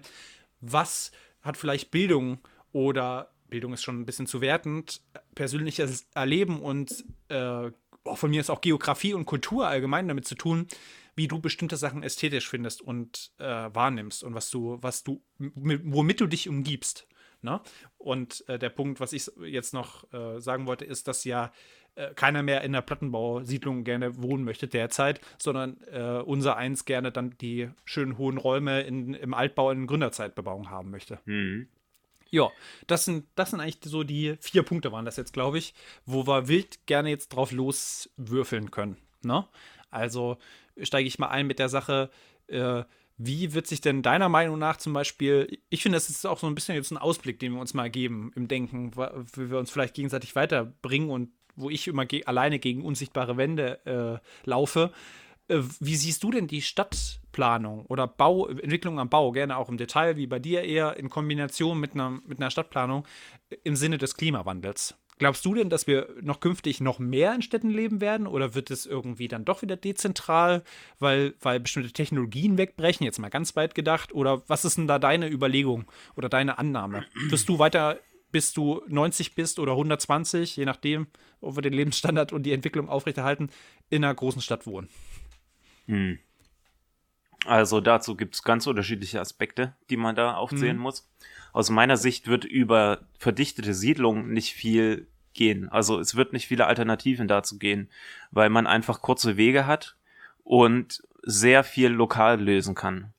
Und diesen, diesen, also dieses Problem, dass ich zum Beispiel zehn, mit zehn Minuten in, also, die, die, also ganz früher, wenn man jetzt sich über alte Städte unterhält, meinetwegen, ja, vor, also sagen wir grob bis zu dem Punkt, wo es Autos gab und die sich in der breiten Masse äh, durchgesetzt haben. Durchgesetzt haben. Mhm. Ja, also wo die Automobile sehr günstig wurden und auch wirklich von der breiten Bevölkerungsschicht genutzt wurden, gab es eigentlich in, in immer sehr kurzen Bereichen alle Lebensaspekte, die ich irgendwie, also alle Versorgungen, die ich brauche.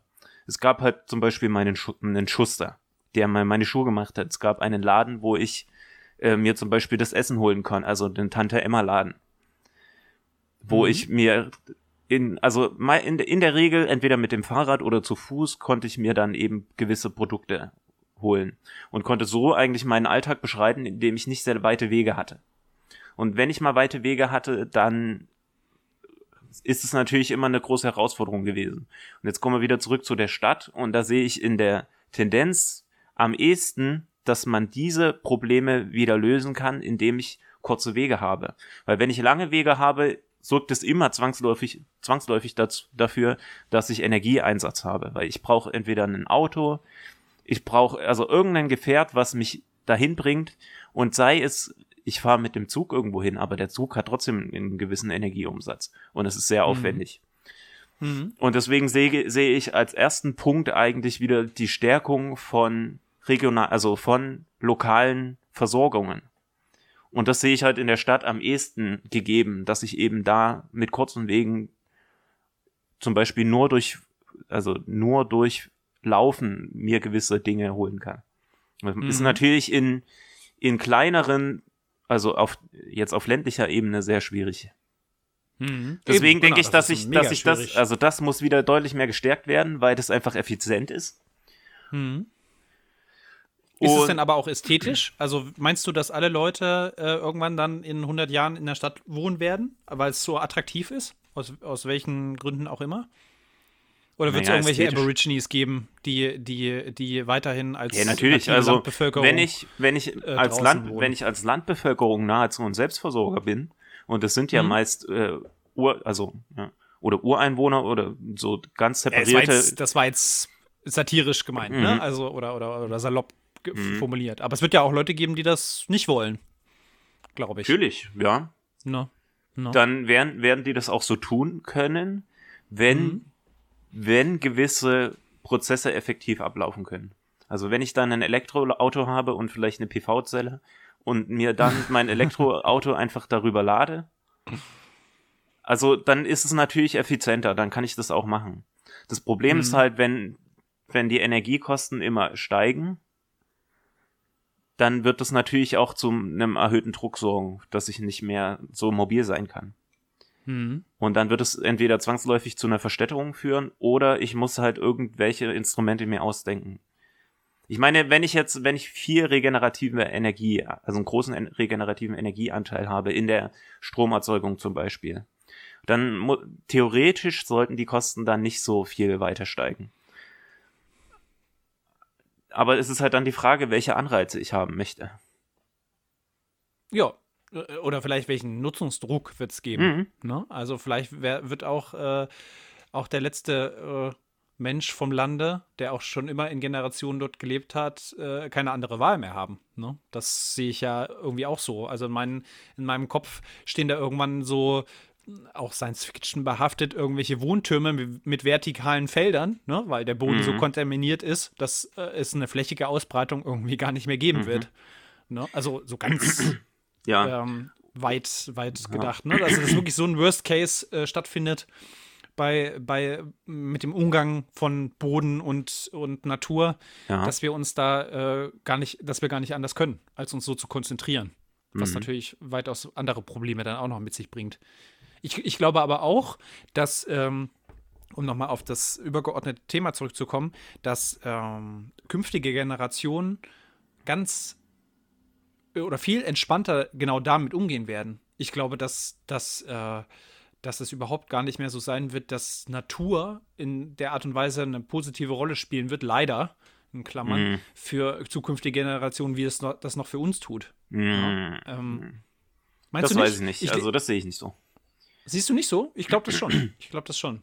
Ich lese gerade das Buch per Permanent Record von Edward Snowden mhm. und ähm, da äh, ganz, also es ist in Teilen äh, spielt will ich es damit verknüpfen, aber ähm, geht darum, dass wir, also so die Leute, die ähm, um Ende der 80er, Anfang der 90er geboren wurden, die letzten sind, die eine analoge Kindheit hatten. Mhm. Die, die, die wirklich nichts anderes kennen als das, was sich haptisch anfühlt, was draußen ist, jetzt mal sal salopp gesagt. Ne? Also die wirklich noch ähm, äh, hauptsächlich im Matsch draußen gespielt haben und Fall und Bogen gebastelt haben und mit dem Fahrrad irgendwelchen Mist gemacht haben. Ja. Ich polemisiere hier ein bisschen, das ist mhm. alles angreifbar, das weiß ich. Aber es, äh, es geht mir nur darum aufzuzeigen, dass äh, äh, das wird auch hoffentlich natürlich noch weiterhin eine Rolle spielen, aber mir geht es darum, dass äh, zukünftige Generationen, für die wird es ganz normal sein, dass zum Beispiel meine Nichte komplett ähm, seit ihrer Geburt ihr gesamter Lebenslauf online zu finden ist. Auf Online-Medien. Mhm. Ne? Also in der, ich kann den äh, sämtlichen Chatverlauf in dem Chatprogramm kann ich von der Geburt bis zu ihrem jetzigen Alter von anderthalb oder einem Jahr, äh, ja, ein Jahr wird sie jetzt, nachvollziehen. Ja. Das ist, ist äh, äh, mhm. einfach so, das sind so äh, sich leicht verschiebende Grenzen unbemerkt, die, glaube ich, schon eine Rolle spielen, dass ähm, es äh, in nachfolgenden Generationen dann die eher noch mit den Schultern zucken, wenn sie sagen, ja, okay, die Wälder verschwinden oder äh, die Dürreperioden kommen. Ähm, ich habe halt andere Interessen, andere, mhm. andere äh, Aufmerksamkeitsfelder. Du siehst ja, es aber da okay, gibt es, aber gut. ich meine, da ist ja der beste Gegenbeweis die Fridays for Future ja. Bewegung. Ich meine, das ist eigentlich auch schon ne, die erste Generation, die mit dem Handy sozialisiert wurde, komplett. Ja. Weil das iPhone gibt es seit 2007. Mhm. Die, die meisten, die jetzt so sind, vielleicht 15, die sind also mhm. schon mit dem iPhone aufgewachsen und hatten wahnsinnig viel digitalen Kontakt auch mit, mit anderen. Also mit, ja. mit, also die sind eigentlich komplett mit dem iPhone oder mit dem Smartphone sozialisiert worden. Und ja. auch da gibt es keine Bewegung, die sagen, ach, egal. Also, und Aber, diese, hm. diese, diese, dieser Klimawandel geht auch einher mit einem gewissen Naturempfinden, also, dass man sich dem bewusst ist, geht auch mit einem gewissen Naturempfinden einher. Weil diese Abstraktion muss ich ja auch erstmal leisten. Wenn ich jetzt in den Wald gehe und sehe, überall sind die Borkenkäfer am Werkeln und es gibt mhm. keine Fichten mehr, mhm. dann muss ich ja auch erstmal abstrahieren und sagen, ach du Schande, der Klimawandel ist da. Und mhm. dieses Naturempfinden ist ja eigentlich erstmal die Basis, um überhaupt auch den Klimawandel zu begreifen. Aber da gehst du jetzt ja schon von dir aus, ne? Nee, ich, ich, ich, bin, der, ich bin der Meinung, dass es viele Leute gibt, die das überhaupt nicht mehr machen. Die das überhaupt nicht, nicht wahrnehmen. Ja, na klar, die aber diese, die diese Leute wird es auch immer schon gegeben haben. Okay, das wäre jetzt interessant. ob, ob, und äh, ich denke, dass es, es wird wahrscheinlich. Das Verhältnis also meine Sicht ist eher so, dass es eher so eine Generation jetzt kommt, die vielleicht noch nie so sensibel war. Oh, das wäre sehr, sehr zu wünschen, wäre das. Ich hoffe es. Ja, ganz ehrlich, hab, stell dir mal, mit 15 hast du über den Klimawandel nachgedacht? Natürlich weil nicht. Du, weil du draußen in der Natur rumgelaufen bist? Ja, das ist aber auch meine Erfahrung. Jetzt hier äh, habe ich äh, ähm, Kinder, ne, die das Zeug vor der Nase haben hier und die sich kein Deut dafür interessieren. Es ist genau eben andersrum. Es ist, es ist so, dass die äh, ähm, äh, Kinder, die, die äh, in den Städten unterwegs sind, ne? in großen Städten ist die Fridays for Future Bewegung groß, aber nicht auf dem Land. Ne? Es gibt aber also sicher auch, es gibt auch Bewegungen auf dem Land. also ich du? würde nicht sagen, dass es nur in städtischen Zentren ist. Ja, aber wir, eigentlich ähm, ist gar nichts, wo wir uns jetzt gerade hier widersprechen. Ich sage nur, mhm. ähm, dass äh, es unterschiedliche ähm, Wahrnehmungen gibt in dieser Generation. Und ich glaube nicht, dass es so ist, dass man. Ich, ich, ich sage ja, dass es ein Gegenbeispiel ist zu meiner, zu meiner These, ne? Mhm. die, die Fridays for Future Bewegung. Ich bin nur skeptisch, dass man die für übergeordnet sehen kann. Ich glaube, dass es nur ein kleiner Bruchteil ist. Glaube ich. Das kann ja sein. Es wäre super, wenn, wenn das wachsen würde. Finde ich mhm. super. Auf jeden Fall. Ja, und genau. ich denke aber, diese, die, so diese ganz starken Bewegungen erzeugen auch immer Gegenbewegungen. Also die, mhm. ich denke, die, die Kinder sind meistens schon auch sehr bewusst dann darüber, dass sie sehr viel im digitalen Bereichen, also dass sie einen Großteil ihres Lebens im, also in einem digitalen Umfeld verleben und es mhm. gibt dazu auch dann entsprechende Gegenbewegungen. Also es gibt zum Beispiel Jugendliche, die dann wieder Partys machen und die Smartphones einsammeln und dann eben nicht die ganze Zeit am Handy hängen wollen. Und diese Im Ernst? Gibt's sowas? Ja, das gibt's natürlich. Aha. Krass, da bin ich schon zu weit raus hier. Witzig. Und was gut. glaubst du denn, wenn ich zu Hause bin, wie viel jetzt schon die Generation unserer Eltern am Handy rumhängen? Und die sind auch nicht ja, damit so das, sozialisiert. Das stimmt, das stimmt, das stimmt auch. Das und ist klar. Das hatte ich auch im Hinterkopf, ne? dass die Silver Ager da voll, voll drin sind eigentlich gerade. Auf und alle Fälle. Unbedarfter, unbedarfter. Ja, also und dann in irgendwelchen ja. Telegram-Gruppen abhängen. und ich glaube, dass ja. diese Sensibilität von der, von der jüngeren Generation dann das auch, also dass die Sen Sensibilität auch viel größer ist für solche Aspekte. Und das wird vielleicht noch okay. ein bisschen dauern, aber ich glaube, dass sie das dann auch in gewisser Form auch erkennen, dass man das vielleicht nicht so in der reinen Form immer möchte und vielleicht es auch noch eine andere, eine andere Realität gibt, das glaube ich schon. Weil diese, ja. die Reize und auch das Wohlbefinden, das man in, in, einer, in einer reinen Natur hat, das kann dir auch nichts mhm. anderes geben. Das muss man sicher auch erst lernen, aber. Ja, ich sehe das ganz genauso und ich hoffe, dass es immer so bleiben wird. Ich habe aber das, wenn ich meine pessimistischsten Phasen habe, dann habe ich das Gefühl, dass das Menschen abhanden kommt. Ich glaube, dass es, wir befinden uns ja in einer Bewegung, also in einer, in einer Entwicklung, ne? Und der Mensch ist, das ist meine ganz simple, unbelegbare These, außer mit meinem Gefühl, ähm, finde ich, entfernt sich immer weiter von der Natur. Das, das glaube ich wirklich. Ich, ich glaube, das ist der Fall. Ich, ich glaube, dass, dass mhm. ein Großteil der, der äh, Leute, weil du darfst nie vergessen, was wir für einen Background haben. Ne? Auch von dem, wie, wie wir sozialisiert, uns vielleicht auch selber sozialisiert haben mit unseren Freunden, mit dem, was wir an Nachrichten konsumieren, an was für Fakten wir glauben und äh, was unsere Berufsfelder sind. Ich glaube, dass ein ganz ganzer großer Teil der Gesellschaft komplett diese Sachen als weiße Flecken auf der persönlichen Landkarte hat. Das glaube ich wirklich. Also, aber das können wir ja jetzt nicht belegen, empirisch. Also, ich meine nur, dass es Fakt ist, dass es ganz viele Leute gibt, die, die, die leider zu diesem Teil der Gesellschaft gehören. Klar. Aber das ist ja. halt dann immer diese Frage, ne, wenn man das mhm. dann so schwarz malt, wie ist es, sah es denn früher aus? Also in den 60er Jahren, wie viele Leute saßen nur zu Hause und haben Fernsehen geklotzt? Und ich glaube nicht, dass. Das ist auch richtig, aber das hat ja auch dazu geführt, wo wir jetzt gerade sind, ne? Also ich sage ja nicht, ja. dass früher alles besser war. Ich ja. sage nur, dass die Entwicklung, die wir haben, die müssen wir eigentlich aufhalten. Und ich finde es super toll, dass du noch so positiv denkst und sagst, dieses Gefühl, diese Reize, die dir ähm, mal abgesehen davon, was du gerade gesagt hast, ähm, pure Natur. Pure Natur, da kann ich jetzt ein bisschen klugscheißen aus meinem Background raus, gibt es ja in Mitteleuropa, Zentraleuropa gar nicht. ja. Es ist alles menschlich komplett ja. überformt. Wir haben nur noch mhm. anthropogene Landschaften. Mhm. Und ähm, es gibt noch ein paar äh, kleine Urwälder. Ja, ja, es gibt in, in Bielska, ne, also in Slowakei und, mhm. und Rumänien und Polen. Äh, da gibt's aber in Deutschland gibt es auch noch nee, ein paar nein, nein, nein. Quadratmeter Hai, Urwald. Hai, nee, nee, Hai nicht. Und es gibt so ganz krasse, also kleine Relikte vielleicht, ne? Mhm. Aber eigentlich spricht man mittlerweile, das hatte ich ja auch letztens, als ich im Kellerwald Edersee war, in dem Nationalpark nochmal ähm, gelesen, also rein per, per Definition keine Urwaldlandschaft oder Urlandschaften mehr in Deutschland. Das gibt es Mhm. nicht mehr. Also es gibt noch so ganz äh, Relikte, ähm, es gibt so wie die Ivenacker Eichen zum Beispiel auch in Mecklenburg-Vorpommern, die halt über 1000 Jahre alt sind und so, ne? Mhm. Aber es gibt wirklich keine Landschaften mehr. Also die Landschaften sind komplett anthropogen überformt. Mhm. Das ist alles menschengemacht. Deswegen auch noch mal kurz zu den Fichten, ne? Das muss ich mir auch immer in, in Erinnerung rufen, weil ich war jetzt letztens auch mit Katharina spazieren, jetzt gestern, ähm, in so einer krassen Wurffläche, Käfer, Borkenkäferfläche. Und ähm, das macht dir ein bedrückendes Gefühl. Und Katharina sagt mir dann immer, hey, du musst wissen, das ist alles menschengemacht und überhaupt nicht standorttreu. Das sind alles Bäume, die hier überhaupt nicht potenziell Ja. wachsen würden, wenn wir die da nicht zu Abermilliarden oder Millionen da angepflanzt hätten, ne, bis zum Horizont.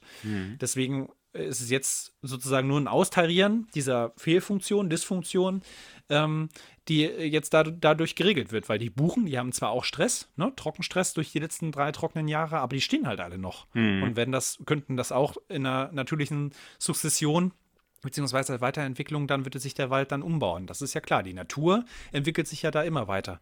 Ähm, aber ich würde nur diesen, diesen äh, Punkt machen, ja positiv, dass du sagst, dass Naturerleben äh, mit keinem anderen Gefühl vergleichbar ist. Und ich, ich, äh, ich versuche einfach weiter zu denken, wenn Virtual, Virtual Reality kommt. Und zwar wirklich richtig kommt. Nicht nur mit so ein bisschen Brille auf und was ja schon krass ist, ne? Aber wenn wir uns immer mehr in digitale Sachen ähm, äh, auch nicht flüchten, aber uns äh, unser Leben da rein verlagern können. Ich glaube, dass das immer weniger eine Rolle spielen kann unter Umständen. Ne? Dass sich die Ästhetik auch in diese Richtung verschiebt. Dass ähm, äh, bestimmte Sachen dann da zwar noch gelten, wie jetzt äh, Parallel äh, Parallelität, Symmetrie, goldener Schnitt ist ja auch aus der Natur. Ja, ähm, aber dass diese Sachen dann immer mehr in äh, synthetische Sachen verlagert werden und die Natur an sich dann nicht mehr so eine richtige Rolle spielt. Das ist aber nur meine, meine negative Auffassung. Oder sagen wir mal so, was ich befürchte, öfters mal.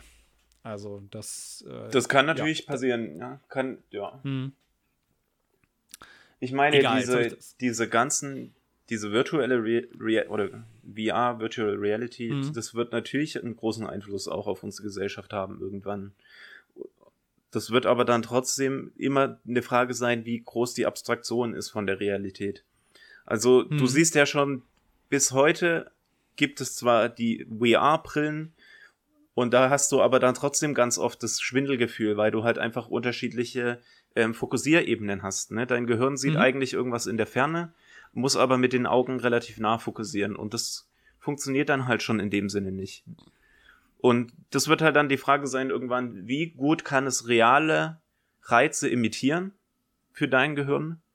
Und ab dann wird es wahrscheinlich problematisch werden für die Gesellschaft. Mhm. Kann, oder, oder dann muss man halt darüber diskutieren, wie man damit umgeht. Mhm. Ja, ja, auf jeden Fall. Jetzt haben wir uns so ein bisschen hier verrannt in, in einem Punkt. Ähm, Ich würde jetzt gern Äh, mal, wo du den goldenen Schnitt genannt hast. Kennst du Ja, genau. die Mathematik dahinter, hinter dem goldenen Schnitt?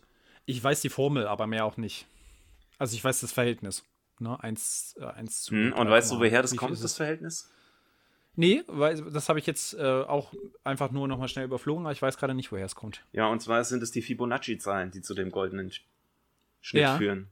Und die Mhm. Fibo Fibonacci-Zahlen, das ist eine ganz eigene mathematische Vorschrift. Du beginnst Ja. also bei 1 und addierst immer die gleiche Zahl nochmal drauf und erhältst dann die neue. Also, Mhm. beziehungsweise, also bei der, also, wir fangen jetzt mal an bei 1, ne? Dann sagst Mhm. du, ich addiere die vorderen beiden Zahlen aufeinander und erhalte die neue. Jetzt haben wir aber erst Mhm. eine, sprich, dann ist die nächste Zahl die 1. Ja. Jetzt folgt die nächste Zahl, 1 und 1 wird zu 2 Mhm. und so weiter, ne? Dann 1 und 2 ergibt 3. Dann haben wir Mhm. schon 5, 8, 13, 21, 34 und so weiter. Und diese Mhm. Differenz zwischen diesen beiden Zahlen, die nähert sich immer mehr dem goldenen Schnitt an. Also wenn ich Okay. jetzt diese Zahlenfolge in, ins Unendliche laufen würde, dann habe ich irgendwann den goldenen Schnitt.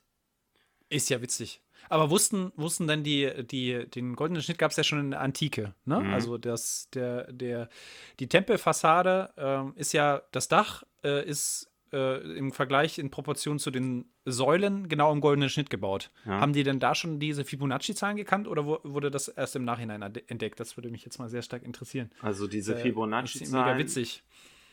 Die Fibonacci, Fibonacci, klingt jetzt nicht nach Antike. Nee, die Fibonacci-Zahlen so ist irgendwann im Mittelalter. oder so. Oder Mittel, ich glaube, es ist noch nicht mal ja, Renaissance, ja. Äh, 12. Jahrhundert. Ist ja ist auf jeden Fall mega interessant. Ne? 1202 hatte sie entdeckt. Die Fibonacci-Folge. Also ich denke, der goldene Schnitt muss dann wahrscheinlich im, in der Antike eine Intuition gewesen sein. Ja, und das finde ich halt so krass, ne? Einfach, dass diese, diese mathematischen Gesetzgegebenheiten äh, äh, ja wahrnehmbar sind mhm. in einer gewissen Art. Ne? Ja. Also das ist schon ja. faszinierend. Mhm. Was mich ähm, jetzt so ein bisschen überrumpelt hat, als ich mich da jetzt noch mal ein bisschen drauf vorbereitet habe, weil ich ja immer der Meinung war, also da, da gibt's keine, es gibt keine Regeln. Es gibt einfach keine, äh, ne? Es ist, es ist alles persönliche Prägung. Nein, im Sinne von, von was ästhetisch ist. Das meinte ich. Ja. Das meinte ich. Ne? Also, dass es nur geprägt ist von deiner Bildung, von deiner Kultur, woraus du stammst, wo, woher äh, äh, du dein, dein Wissen hast, ne? Was, was, äh, genau, das wollte ich dir unbedingt erzählen. Äh, das fand ich auch so äh, verrückt, dass das Sehen von Farben auch zusammenhängt mit, mit deinem Sprachschatz. Also bestimmte Sprachen, ähm, mhm. es gibt äh, bestimmte Völker, die haben äh, kein Wort für eine bestimmte Farbe mhm. und wurden dann Tests unterzogen, äh, diese Farbe zu sehen. Und weil sie das Wort für grün oder für blau nicht hatten, konnten sie auch grün und blau nicht erkennen. Das fand ich, fand ich absolut verrückt. Also ja, das krass, war, ne? war äh, total irre. Ne? Und das hat mich noch mehr bestärkt eigentlich in meinem Denken, äh, ja. genau das anzunehmen. Und mhm. aber es ist halt, es sind halt genau diese zwei unterschiedlichen Pole, die das auch ausmachen. Mhm. Das ist, äh, ja, es ist halt, ja. das ist halt Wahnsinn, ne? Und das muss man sich, dem muss man sich auch immer wieder bewusst sein, dass Sprache Realität macht. Ne? Und deswegen ja, ist es Fall. eben auch genauso wichtig heute, die Gendersprache halt einzuführen, weil das ist einfach Sprache immer deine Realität beeinflusst und auch dein Denken. Genau. Und wenn man, ja. wenn man sich jetzt, um nochmal diesen, um jetzt nochmal kurz die, das anzusprechen, wenn man sich jetzt, wenn ich dir jetzt einfach einen Satz sage und du musst dann mir sagen, was hast du dir vorgestellt? Mhm. Wenn man jetzt sagt, fünf Chirurgen haben jemanden operiert, dann woran denkst du jetzt? Ja, ja dann sind das, das fünf so Männer. Ich wollte dir gerade die Geschichte, das hat Marina Weißband mal auf Twitter get, äh, äh gepostet. Und zwar da, ein Rätsel und äh, geht es auch um, Chiro, äh, um Chirurg. Und zwar ähm, wird ein Kind eingeliefert und äh, äh, ah Mist, jetzt kann ich es nicht mehr. Auf jeden Fall geht es darum, dass der, dass der Chirurg dann sagt, ähm, äh, ich, kann sie, ich kann dieses Mädchen nicht operieren, denn es ist, es ist meine Tochter. Und dann mhm. ist halt in deinem Kopf äh, nur ein Mann. Und es ja. geht aber jetzt, ich, ich habe gerade diesen, diesen Passus nicht mehr, woran das sich reibt, dass du halt nicht daran denkst, dass es halt eine Frau ist, obwohl du sagst Chirurg. Aber genau das, äh, diesen Geistesblitz hatte ich da auch. Muss ich nochmal nachgucken. Mhm. Mist. Aber äh, es ist, es ist voll, äh, ich stimme dir so 100% zu. Also es ist, äh, weil ich da auch mal anfangs dagegen war, von wegen Sprachvergewaltigung, ne, und dass es sich schwer ja. sprechen lässt und äh, das äh, ähm, verhunebibelt, mhm. ist es halt totaler, äh, total richtig. Und es ist, ähm, wenn man jetzt auch die Podcasts hört, Einschlägige, ne, die das benutzen, ja.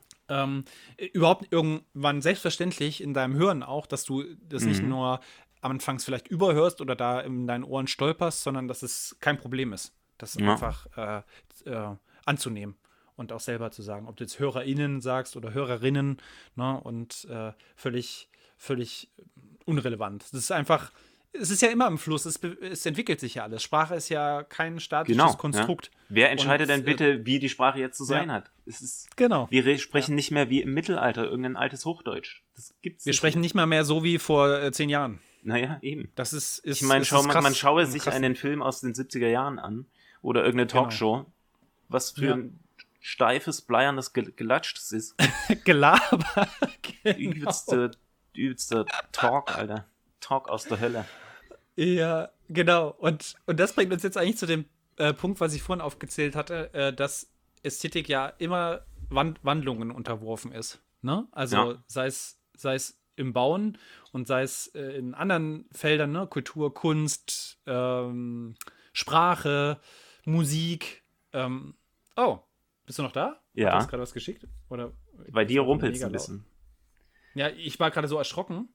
Nee, nee, nee. Weil du gerade was geschickt hast. Aber ich habe jetzt gerade äh, wirklich nichts gemacht, ehrlich gesagt. Naja, vielleicht Hab ausnahmsweise aber nicht auf den Tisch gehauen. Hauen wir mal auf den Tisch, ne? Sag mal, wie es ist. Warte, jetzt habe ich den Faden gerade verloren. Mm, ja. Ach doch, Ja. doch.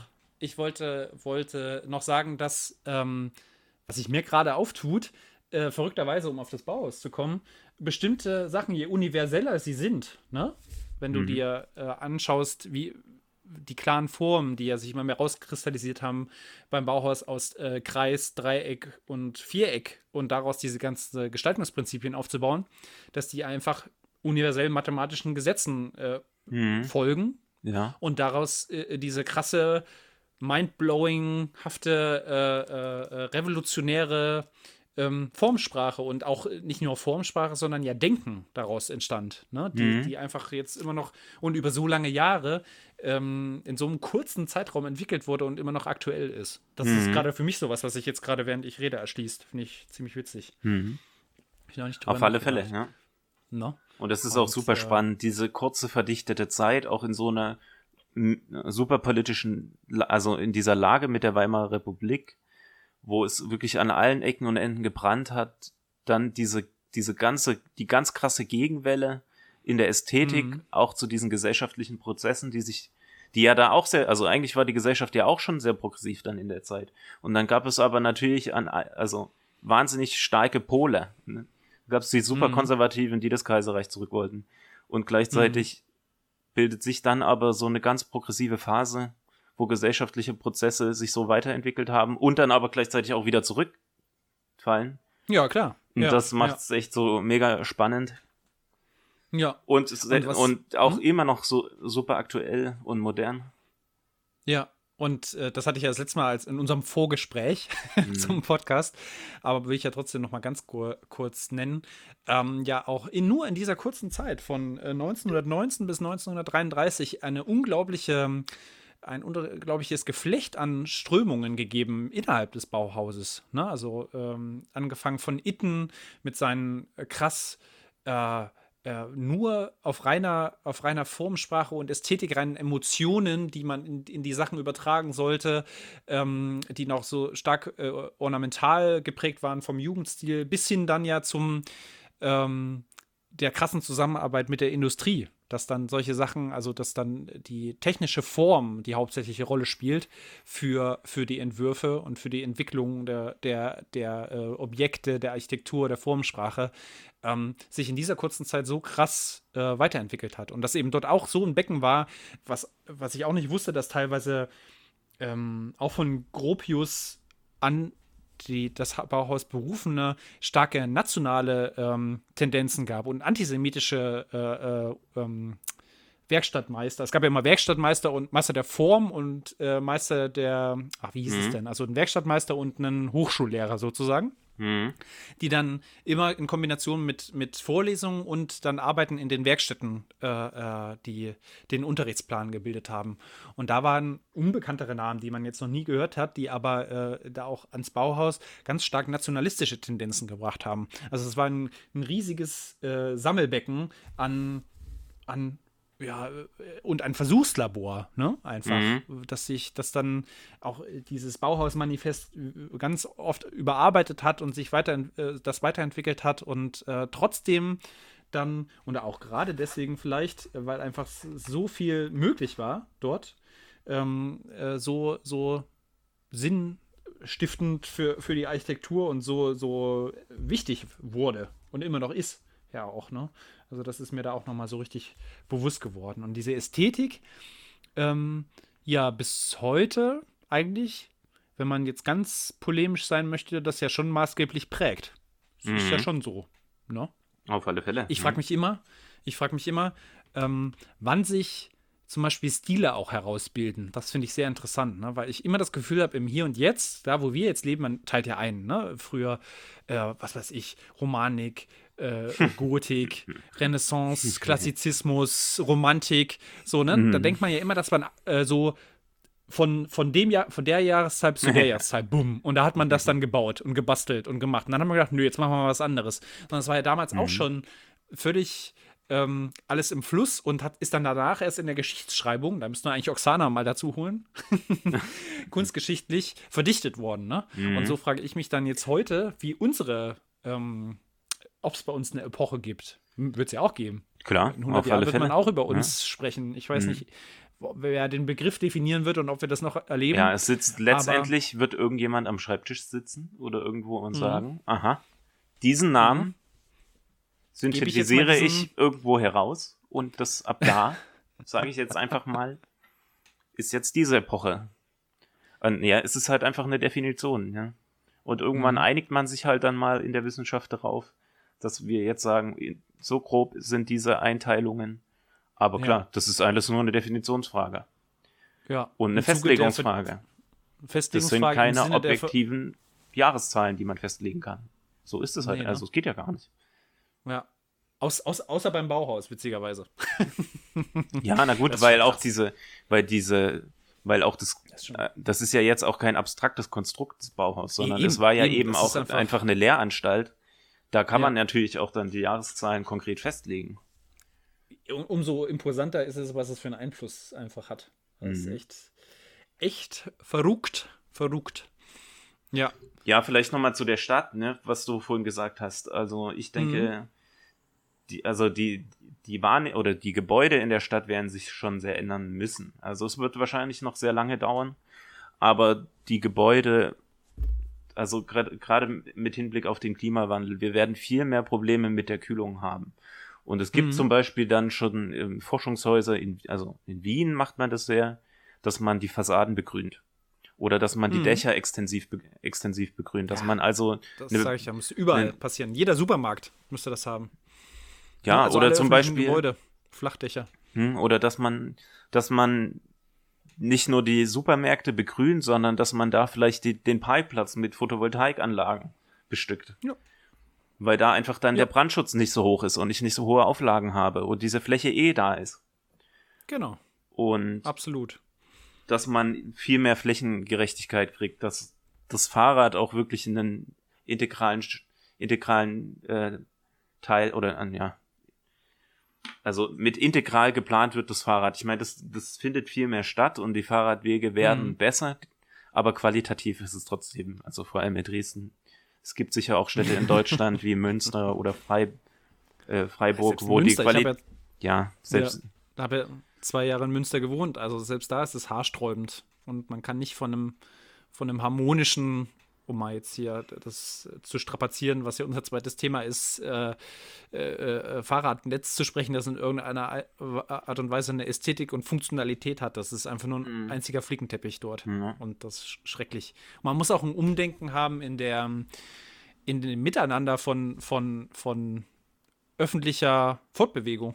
Das ist ganz wichtig. Mhm. Ja, also das ist, äh, bringt mich auch zu, zu ne, es ist die Fahr es muss ja, nicht mehr halt Fahrradwege eigentlich geben, sondern es muss, muss ein Umdenken auf den, auf den Befestigungen, die wir haben, äh, geben, dass da Platz für andere Fortbewegungsmittel sein wird. Ne? Also es ja. ist klassisch halt einfach zu sagen, Auto raus, andere Fortbewegungsmittel rein. Hm, ja, aber ich meine, der, die Flächengerechtigkeit ist halt, was das Auto angeht, dermaßen verschoben. Auch genau. Und das ja. muss sich halt einfach ändern. Und auch, dass man lebenswerte Aufenthaltszonen hat. Ich meine, es muss keine Innenstadt geben, wo Autos langfahren. Das braucht man einfach nicht. Und wenn man sich dann auch mal mit einer Stadt auseinandergesetzt hat, wo die Planung eben anders ist, und da sind halt die Referenzen einfach holländische Städte, mhm. wo der Fußgängerverkehr eine viel höhere Wichtung hat, dann merkt man erstmal, was eine Innenstadt auch für eine Qualität haben kann. Ja, es ist vollkommen Und richtig. In, es gibt ja die, äh, klassisches Beispiel ist die Einrichtung von Fußgängerzonen in den 60er, 70er Jahren, wo mhm. es massive Aufschreie gab, ne? Ähm, das Auto dort aus ja, diesen ja. zentralen Innenstadtbereichen äh, äh, zu verbannen äh, sei es jetzt in deutschen Städten, in ähm, Florenz, wo ja jetzt äh, zum Beispiel, fällt mir jetzt nur gerade ein, alles komplett Fußgängerzone ist, dieses gesamte architektonische Ensemble, wo noch vor 50 Jahren halt die knatternden Autos komplett durchgefahren sind. Und das kann mhm. sich heute gar keiner mehr vorstellen, ja. ne? dass, das, dass das so ist. Und da kann man nur darauf hoffen, dass das halt eben äh, diesen, dass dieser Wandel eben auch äh, äh also recht dieser, bald weiter dieser Wandel weiter, wird kommen, weiter fortschreitet. Das wird, ein, das wird auf alle Fälle eine schwierige Zeit, vor allem für die Autofahrer werden. Aber das wird halt einfach kommen. Äh, und da kann man sich ja. noch und nöcher darüber ärgern. Ja. Aber. Ja. Ich, ich habe eine, eine Sache noch, die mir gerade einfällt. Äh, glaubst du denn, jetzt nochmal auf ästhetische Gesichtspunkte bezogen, es gibt ja Riesendiskussionen, vor allem jetzt hier ist wieder meine Lebensrealität auf dem Land, mhm. äh, was regenerative Energien angeht, vor allem in Form von Windkraftanlagen. Da äh, ist ja ne, nicht nur, weil es jetzt vor deinem Haus steht und du dann da das Ding nicht stehen haben willst und du krank wirst von den, von den äh, ja, Infraschall, Infraschall, oder was da, ne, ja, was da kommt. Äh, mhm. Äh, nee, das, das wollen wir jetzt mal beiseite mhm. lassen, sondern meine Hoffnung ist ja, dass wenn wenn das mal noch weiter äh, medizinisch untersucht ist und koscher ist und dass man die richtigen Abstandsregelungen gefunden hat, also die wirklich richtigen, nicht drei Kilometer von jedem Haus, dass man nirgendwo mehr irgendwas hinbauen kann, was ja derzeit politisches mhm. Credo ist. Ja. Ähm, glaubst du denn, dass sich das so weit verändern wird, dass ich, ich glaube ja, hoff, ich, und ich hoffe es schon, dass äh, irgendwann das einfach selbstverständlich zum Landschaftsbild gehören wird? Also, dass du halt in jedem Wald hier vor allem auf diesen Bergcam überall Windräder stehen hast, weil das ist, da streite ich auch mich mit, obwohl ich jetzt mit Katharina große Schnittmengen habe, mit ihr darüber, die das halt nicht so sieht. Ne? Und ich mhm. sehe halt diesen über übergeordneten, eklatanten Zwang und auch den Nutzen davon, dass wir das Anstre diese Anstrengung halt haben müssen, mhm. äh, Leuten zu erklären, dass es nicht anders geht. Also mhm. noch nicht, auf jeden Fall. Und wir müssen halt jetzt handeln, dass wir diese Dinge halt, ich finde jetzt auch ästhetisch nicht gerade oder, oder, oder von ihrer Form nicht gerade bewundernswert schön. Und, und äh, klar ist das ein starker Kontrast äh, zu der umliegenden Landschaft, aber es ist halt nun mal nötig. Ne? Und mhm. äh, es gibt aber eben, worauf ich hinaus will, ist, dass Leute das nur aufgrund des ästhetischen Erscheinungsbildes, jetzt wie Katharina, Katharina weiß ja, dass das nötig ist und dass es, dass es äh, äh, nun ein maßgeblicher Punkt sein wird, der uns vorwärts bringt, äh, mhm. um, um äh, die regenerativen Energien nach vorne zu bringen. Ähm, ja, aber glaubst du das, dass das in 100 Jahren anders sein wird oder in 30 naja, vielleicht schon? Ich weiß es nicht. Also kurzfristig ist es natürlich sinnvoll, auch lokale Windräder zu haben, weil du dann einfach nicht so viele Lasten verschieben musst. Du musst ja halt mhm. immer sehen, dass du dein Stromnetz irgendwie gemanagt kriegst. Und ja. aber diese, ich weiß, ich sehe das jetzt noch nicht so, dass man wirklich überall ein Windrad bauen muss. Da muss man halt dann wirklich mal schauen, wie die Effizienzen sind. Weil mhm. wenn ich jetzt ein Windrad irgendwo im Meer baue, dann sind da Windparks einfach deutlich effizienter. Dann muss ich aber halt sehen, das dass ich da mein, meine Strom, mein Strom eben ordentlich verteilt kriege. Und dafür muss ich halt das Stromnetz ausbauen. Genau. Nee, das habe ich jetzt extra außer Acht gelassen, weil das ist mir auch klar, ne? Also, dass das viel besser ist. Mhm. Mir ging es nur darum, dass äh, äh, äh, sich ja, egal, jetzt lass mal mal die Windkrafträder weg, dass sich unsere, unser, unsere Gestaltung von äh, Wohnraum und ja. äh, ähm, Stadtraum, wird Stadtplanung sich halt wird sich ändern und zwar massiv, ja. ne? Und äh, glaubst du, dass es dann eine Anpassung gibt, auch der Ästhetik daran? Oder dass sich Leute jetzt jahrzehntelang dagegen sperren werden, weil es einhergeht mit einer Einschränkung der Lebensqualität? Naja, Leute sperren sich generell dagegen, weil es erstmal mhm. eine Änderung ist und Änderung Angst macht. Ja. Und naja, ganz konkret, ist es schwierig jetzt konkret zu sagen, aber die Stadt wird sich natürlich ästhetisch ändern. Und dieses Ästhetikempfinden wird sich halt daran anpassen. Natürlich wird es viele Leute geben am Anfang. Ich meine, wenn du jetzt auf der Autobahn fährst in Deutschland, dann gibt es mhm. wahnsinnig viele Bereiche, wo das Windrad schon zum ganz normalen Bild dazugehört. Mhm. Und dieses Empfinden, dass ein Windrad auch zur gewissen Ästhetik der Landschaft dazugehört, das wird sich natürlich ändern. Weil die Kinder, die jetzt mhm. geboren werden und irgendwo rumfahren, die kennen das gar nicht mhm. anders. Ja. Und ja. dementsprechend wird es dann auch weniger ähm, Widerstand geben. Ja. Aber äh, okay, dann habe ich das noch nicht richtig formuliert, was ich meinte. Und zwar, ähm, dass das passiert, denke ich auch. Ne? Einfach weil mhm. die es nicht anders kennen. Dass es der Fortschreiten der Zeit geschuldet ist. Mir ging es auch ein bisschen darum, dass es positiv besetzt ist. Also, dass du irgendwann vielleicht mal und vielleicht auch nicht in allzu äh, langer Zeit hoffentlich Leute diese Dinger, egal ob die offshore stehen, onshore, ob es Photovoltaik ist, ob es ähm, klimagerechtes Nachverdichten in der Stadt ist, mit effizienten Bauten, egal wie die aussehen, positiv besetzen, weil es ähm, äh, dass sie wissen, dass es uns den Arsch rettet. Mal mhm. ganz plump. Ich glaube, ich glaube halt leider nicht. Ich glaube nicht, dass das passieren wird. Ich also, glaube, das wird halt einfach relativ neutral sein dann. Ich glaube, man wird okay. es halt einfach akzeptieren und sagen, okay, ich kann damit mein Handy benutzen und das gehe ich mhm. dann halt einfach ein, diesen Kompromiss. Ja. Und ja. das Windrä Windräder sind halt per se jetzt keine Ästhetik, also keine ästhetischen. Also man kann ich weiß kann man sich jetzt drüber streiten, da kann ne? da, Mit diesen das immer, die dann so kann man natürlich immer diskutieren. So. Weißt mhm. du übrigens, dass die Windräder sich auf der eigentlich in die falsche Richtung drehen? Auf der Nordhalbkugel? Äh, entweder haben wir da schon mal drüber geredet oder ich habe es woanders mitbekommen, ja. Ja, ja ich glaube, das liegt irgendwie an dem Coriolis-Effekt und eigentlich auf der Nordhalbkugel müssten sie sich eigentlich gegen den Uhrzeigersinn drehen. Das wäre eigentlich effizienter. Aber nur, wenn sie, nicht? aber nur, wenn sie im Verbund sind. Hm? Okay. Und, und wo, äh, warum kann man es nicht ändern? Ganz plump, ohne Technik. Ja, weil du dann, weil du dann neu, weil du dann gespiegelte Rotorenblätter bräuchst. Aber könnte man doch ab sofort jetzt bauen eigentlich. Ja, Oder da muss sich halt, das ist einfach nur eine Indu Industriefestlegung. Okay. Also die Industrie auf müsste sich halt darauf einigen. Auf jeden Fall habe ich das äh, auch schon mitbekommen. Ja, dass das. Äh, aber so ein einzelnes Windrad ist, glaub, ist, ist, egal. Aber wenn du mehrere im Verbund hast, dann wäre mhm. es eigentlich besser, wenn sie links rumlaufen würden, weil du dann nicht so viele Verwirbelungen hättest dahinter. Aha, okay. Also ja. müsste ich aber jetzt auch nochmal im Detail recherchieren, habe ich vielleicht, ja, auch, ich, vielleicht so, auch ein bisschen was falsch. Auf alle Fälle gab es ein Paper dazu. Ist effizienter. Ja, ja. Ja, krass. Ja, und. Hm. Gla ähm, ähm, glaubst du denn, dass, äh, also ich versuche mir mal vorzustellen, wenn ich positiv sein möchte, ähm, dass es wieder so, so oder ob es überhaupt noch mal in unserer krass immer pluralistischer äh, ähm, zumindest was Technik angeht äh, und naja, auch was Meinungen Individu angeht. Also. Meinungen angeht, was Individualisierung angeht, dass es nochmal so was maßgeblich Prägendes geben wird, wie zum Beispiel das Bauhaus. Ich glaube ja, mm. dass deswegen auch vielleicht Stile und Epochen irgendwie schwerer zu fassen sein werden, weil es einfach. Äh, sich genau das, was ich gerade genannt, hatte, äh, genannt habe, immer weiter aufzweigt. Hm. Ich denke auch, dass es ganz schwierig wird, dann wirklich so ganz ähm, gewisse also gewisse Prägungen so herauszustellen, die dann für eine Zeit mhm. da sind, weil es einfach viel zu viele Informationsmöglichkeiten gibt und Informationsverbreitung einfach das zentrale Element ist unserer Gesellschaft, ne? die Informationsgesellschaft. Und damit kann natürlich auch jeder teilnehmen in gewisser Form und mhm. auch sein, seine eigene Ästhetik irgendwie, naja, weitergeben. Ja, weit, äh, entwickeln. Und damit ist natürlich, ja. weiß ich nicht, ob es dann so,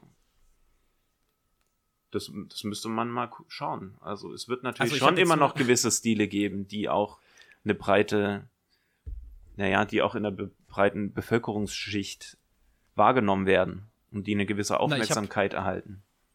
Ich habe jetzt nämlich zum Beispiel ein ähm, Beispiel äh, im Kopf gerade, was ich auch total irre fand weil ich ja da auch nicht so firm bin drin. Und zwar bietet Instagram diese AR-Filter. AR. Artificial Re oder VR. AR. AR, genau, also doch, mhm. genau. Augmented Reality. Genau, genau, danke, danke. Ähm, Filter an. Und ähm, die wurden dann wohl eine Zeit lang mal verboten. Mhm. Und jetzt wurden die aber wieder äh, im Sinne des von in Kombination, weil sie jetzt noch ein paar Elfenflügelchen ran gemacht haben, äh, wieder mhm. äh, sind die available. Und ähm, dass die, äh, das Schönheitsbild, vor allem von äh, jüngeren äh, ähm, äh Generationen und äh, jüngeren äh, Menschen, so krass davon ge geformt ist. Und dass es jetzt sozusagen da obwohl es diese, dann deswegen diese krasse Diskrepanz gibt zwischen so einem krassen Individualismus, der gepaart ist mit so einem soldatengleichen Aussehen, dass äh, mhm. Schönheitschirurgen zum Beispiel in den USA und nicht nur in den USA, auch in Europa, ähm, Anfragen kriegen, dass äh, die Gesichter entsprechend dieser Filter äh, äh gerne umgebaut werden wollen. Und mhm. Äh, äh, es sehen ja wirklich auch schon viele so aus. Also es ist, ist, ja wirklich so. Auch in der, in der wirklichen, die das Geld haben, die lassen sich ja so umbasteln. Ne? Also ich sehe da schon ähm, auch eigentlich sogar eine Gegenbewegung, ob ich das jetzt gut finde oder nicht, mhm. dass es dann doch wieder solche, solche ja, es steigt halt, äh, es, es, stärkt halt einfach Stile immer die Ränder, ja. Es ne? gibt viele Partikularinteressen, aber dann trotzdem auch wieder so eine Common Sense. Ich meine, wenn du dir mhm. Fotos auf Instagram anguckst und wie sich die Leute darstellen, dann ist es auch ein großer Common Sense. Ne? Sehr gleich, ne? Ja. Mhm. Aber klar, auf nee, es Fall. gibt natürlich auch viele, es gibt auch kleine Kanäle und es gibt da schon eine große Diversität, aber ich meine, das ist halt letztendlich auch das große Problem des Internets, ne? Also diese Demokratisierung und Teilhabe hat sich letztendlich in fünf große Player gewandelt, die jetzt den Markt mhm. beherrschen und Genau, das ist ja, ne, ja. also das Internet der freien Kommunikation im Hin zum äh, äh, Internet des Kon Konsums eigentlich, ne, mhm. ne? Und dem, ähm, dem Heranziehen des Menschen als äh, Belohnungs- und Triggermaschine, dass du mhm. halt mit mhm. Likes ähm, gefüttert wirst und deine Daten preisgibst und mhm. dein Konsumverhalten und äh, konsumierst in dem Fall. Mhm. Ja, es wird in jedem Fall noch äh, auch eine Rolle spielen, was, was bestimmte Entwicklungen in der Ästhetik angehen. Gehe geh ich ganz schwer von aus. Auf alle Fälle. Na, aber hallo. Ne? Ist ja auch gut so. In dem Sinne. So, mein Lieber, ich glaube, ja, das ist doch, denke auch. ist doch jetzt ähm, zweieinhalb Stunden eine sehr gute, äh, gute, gute mhm. Zeit schön, gewesen. Schön, richtig schön abgelatscht. Abge Ein weggelatscht. Ich glaube, wir waren ziemlich, ziemlich nerdig unterwegs. Ja, ja, ist dann in Ordnung. Vor, vor, allem, äh, vor allem im ersten Teil. Ähm, ja. Wollen wir jetzt noch einen, einen Rausschmeißer erstmal so machen, dass du dann einen Cut, Cut machen kannst? Und dann können wir nochmal kurze Nachbereitung machen. Ja. Würde ich sagen, oder? Ja, dann, dann ist. Ja, dann machst du den mal. Rausschmeißer. Ich habe den, hab den Reinschmeißer gemacht, du machst den Rausschmeißer. Mhm. Ja, dann würde ich sagen, das war jetzt unser erstes Kessel Buttes an Sach, Sach- und Lachgeschichten. Sach- und Krachgeschichten. Wird wahrscheinlich auch viel Quatsch dabei gewesen sein, aber ganz ehrlich, das Leben ist halt Quatsch. Und mhm. aber mir hat es viel Spaß gemacht. Ja, mir auf jeden Fall auch. Es war, war ich und schon mehrere Erkenntnisse nur während unseres Gesprächs. Das fand ich sehr gut. Mhm. Und das nächste Mal werden wir halt gucken, wo, worüber wir sprechen. Und ja, das wird einfach so äh, Liquid Liquid Podcasting weitergehen. Sehr gut. So wie es aus den Körperöffnungen kommt, kommt es auch rein. Kommt es hier rein. Mhm. So machen wir das. Ob das jetzt denkwürdig war, das ja. äh, mag, mag, mag jeder mal für sich entscheiden. Hauptsächlich ja wir zwei. Und es soll ja auch, ähm, ja, einfach nur so ein bisschen, ja, wirklich Latscherei sein. Und äh, äh, äh so ein bisschen, äh, das ein bisschen abgeben. Vor allem ja Corona darf man ja nicht vergessen hier. Alle so ein bisschen isoliert hier mhm. rumsitzen. Und deswegen ist das äh, äh, auch ein ganz gutes, wie du schon am Anfang sagtest, therapeutische Maßnahme, Klar. um äh, irgendwie erstmal sich damit auseinanderzusetzen, was alles so auf einen einströmt und wie wir weiterkommen. Mhm. Auf jeden Fall. Ne? Projektname Latsch. genau, Codename Latsch. Ja, na denn würde ich sagen, gehabt euch wohl. Mhm. Und, Und, wir sehen Denne. uns. Wir hören uns wieder. Yep.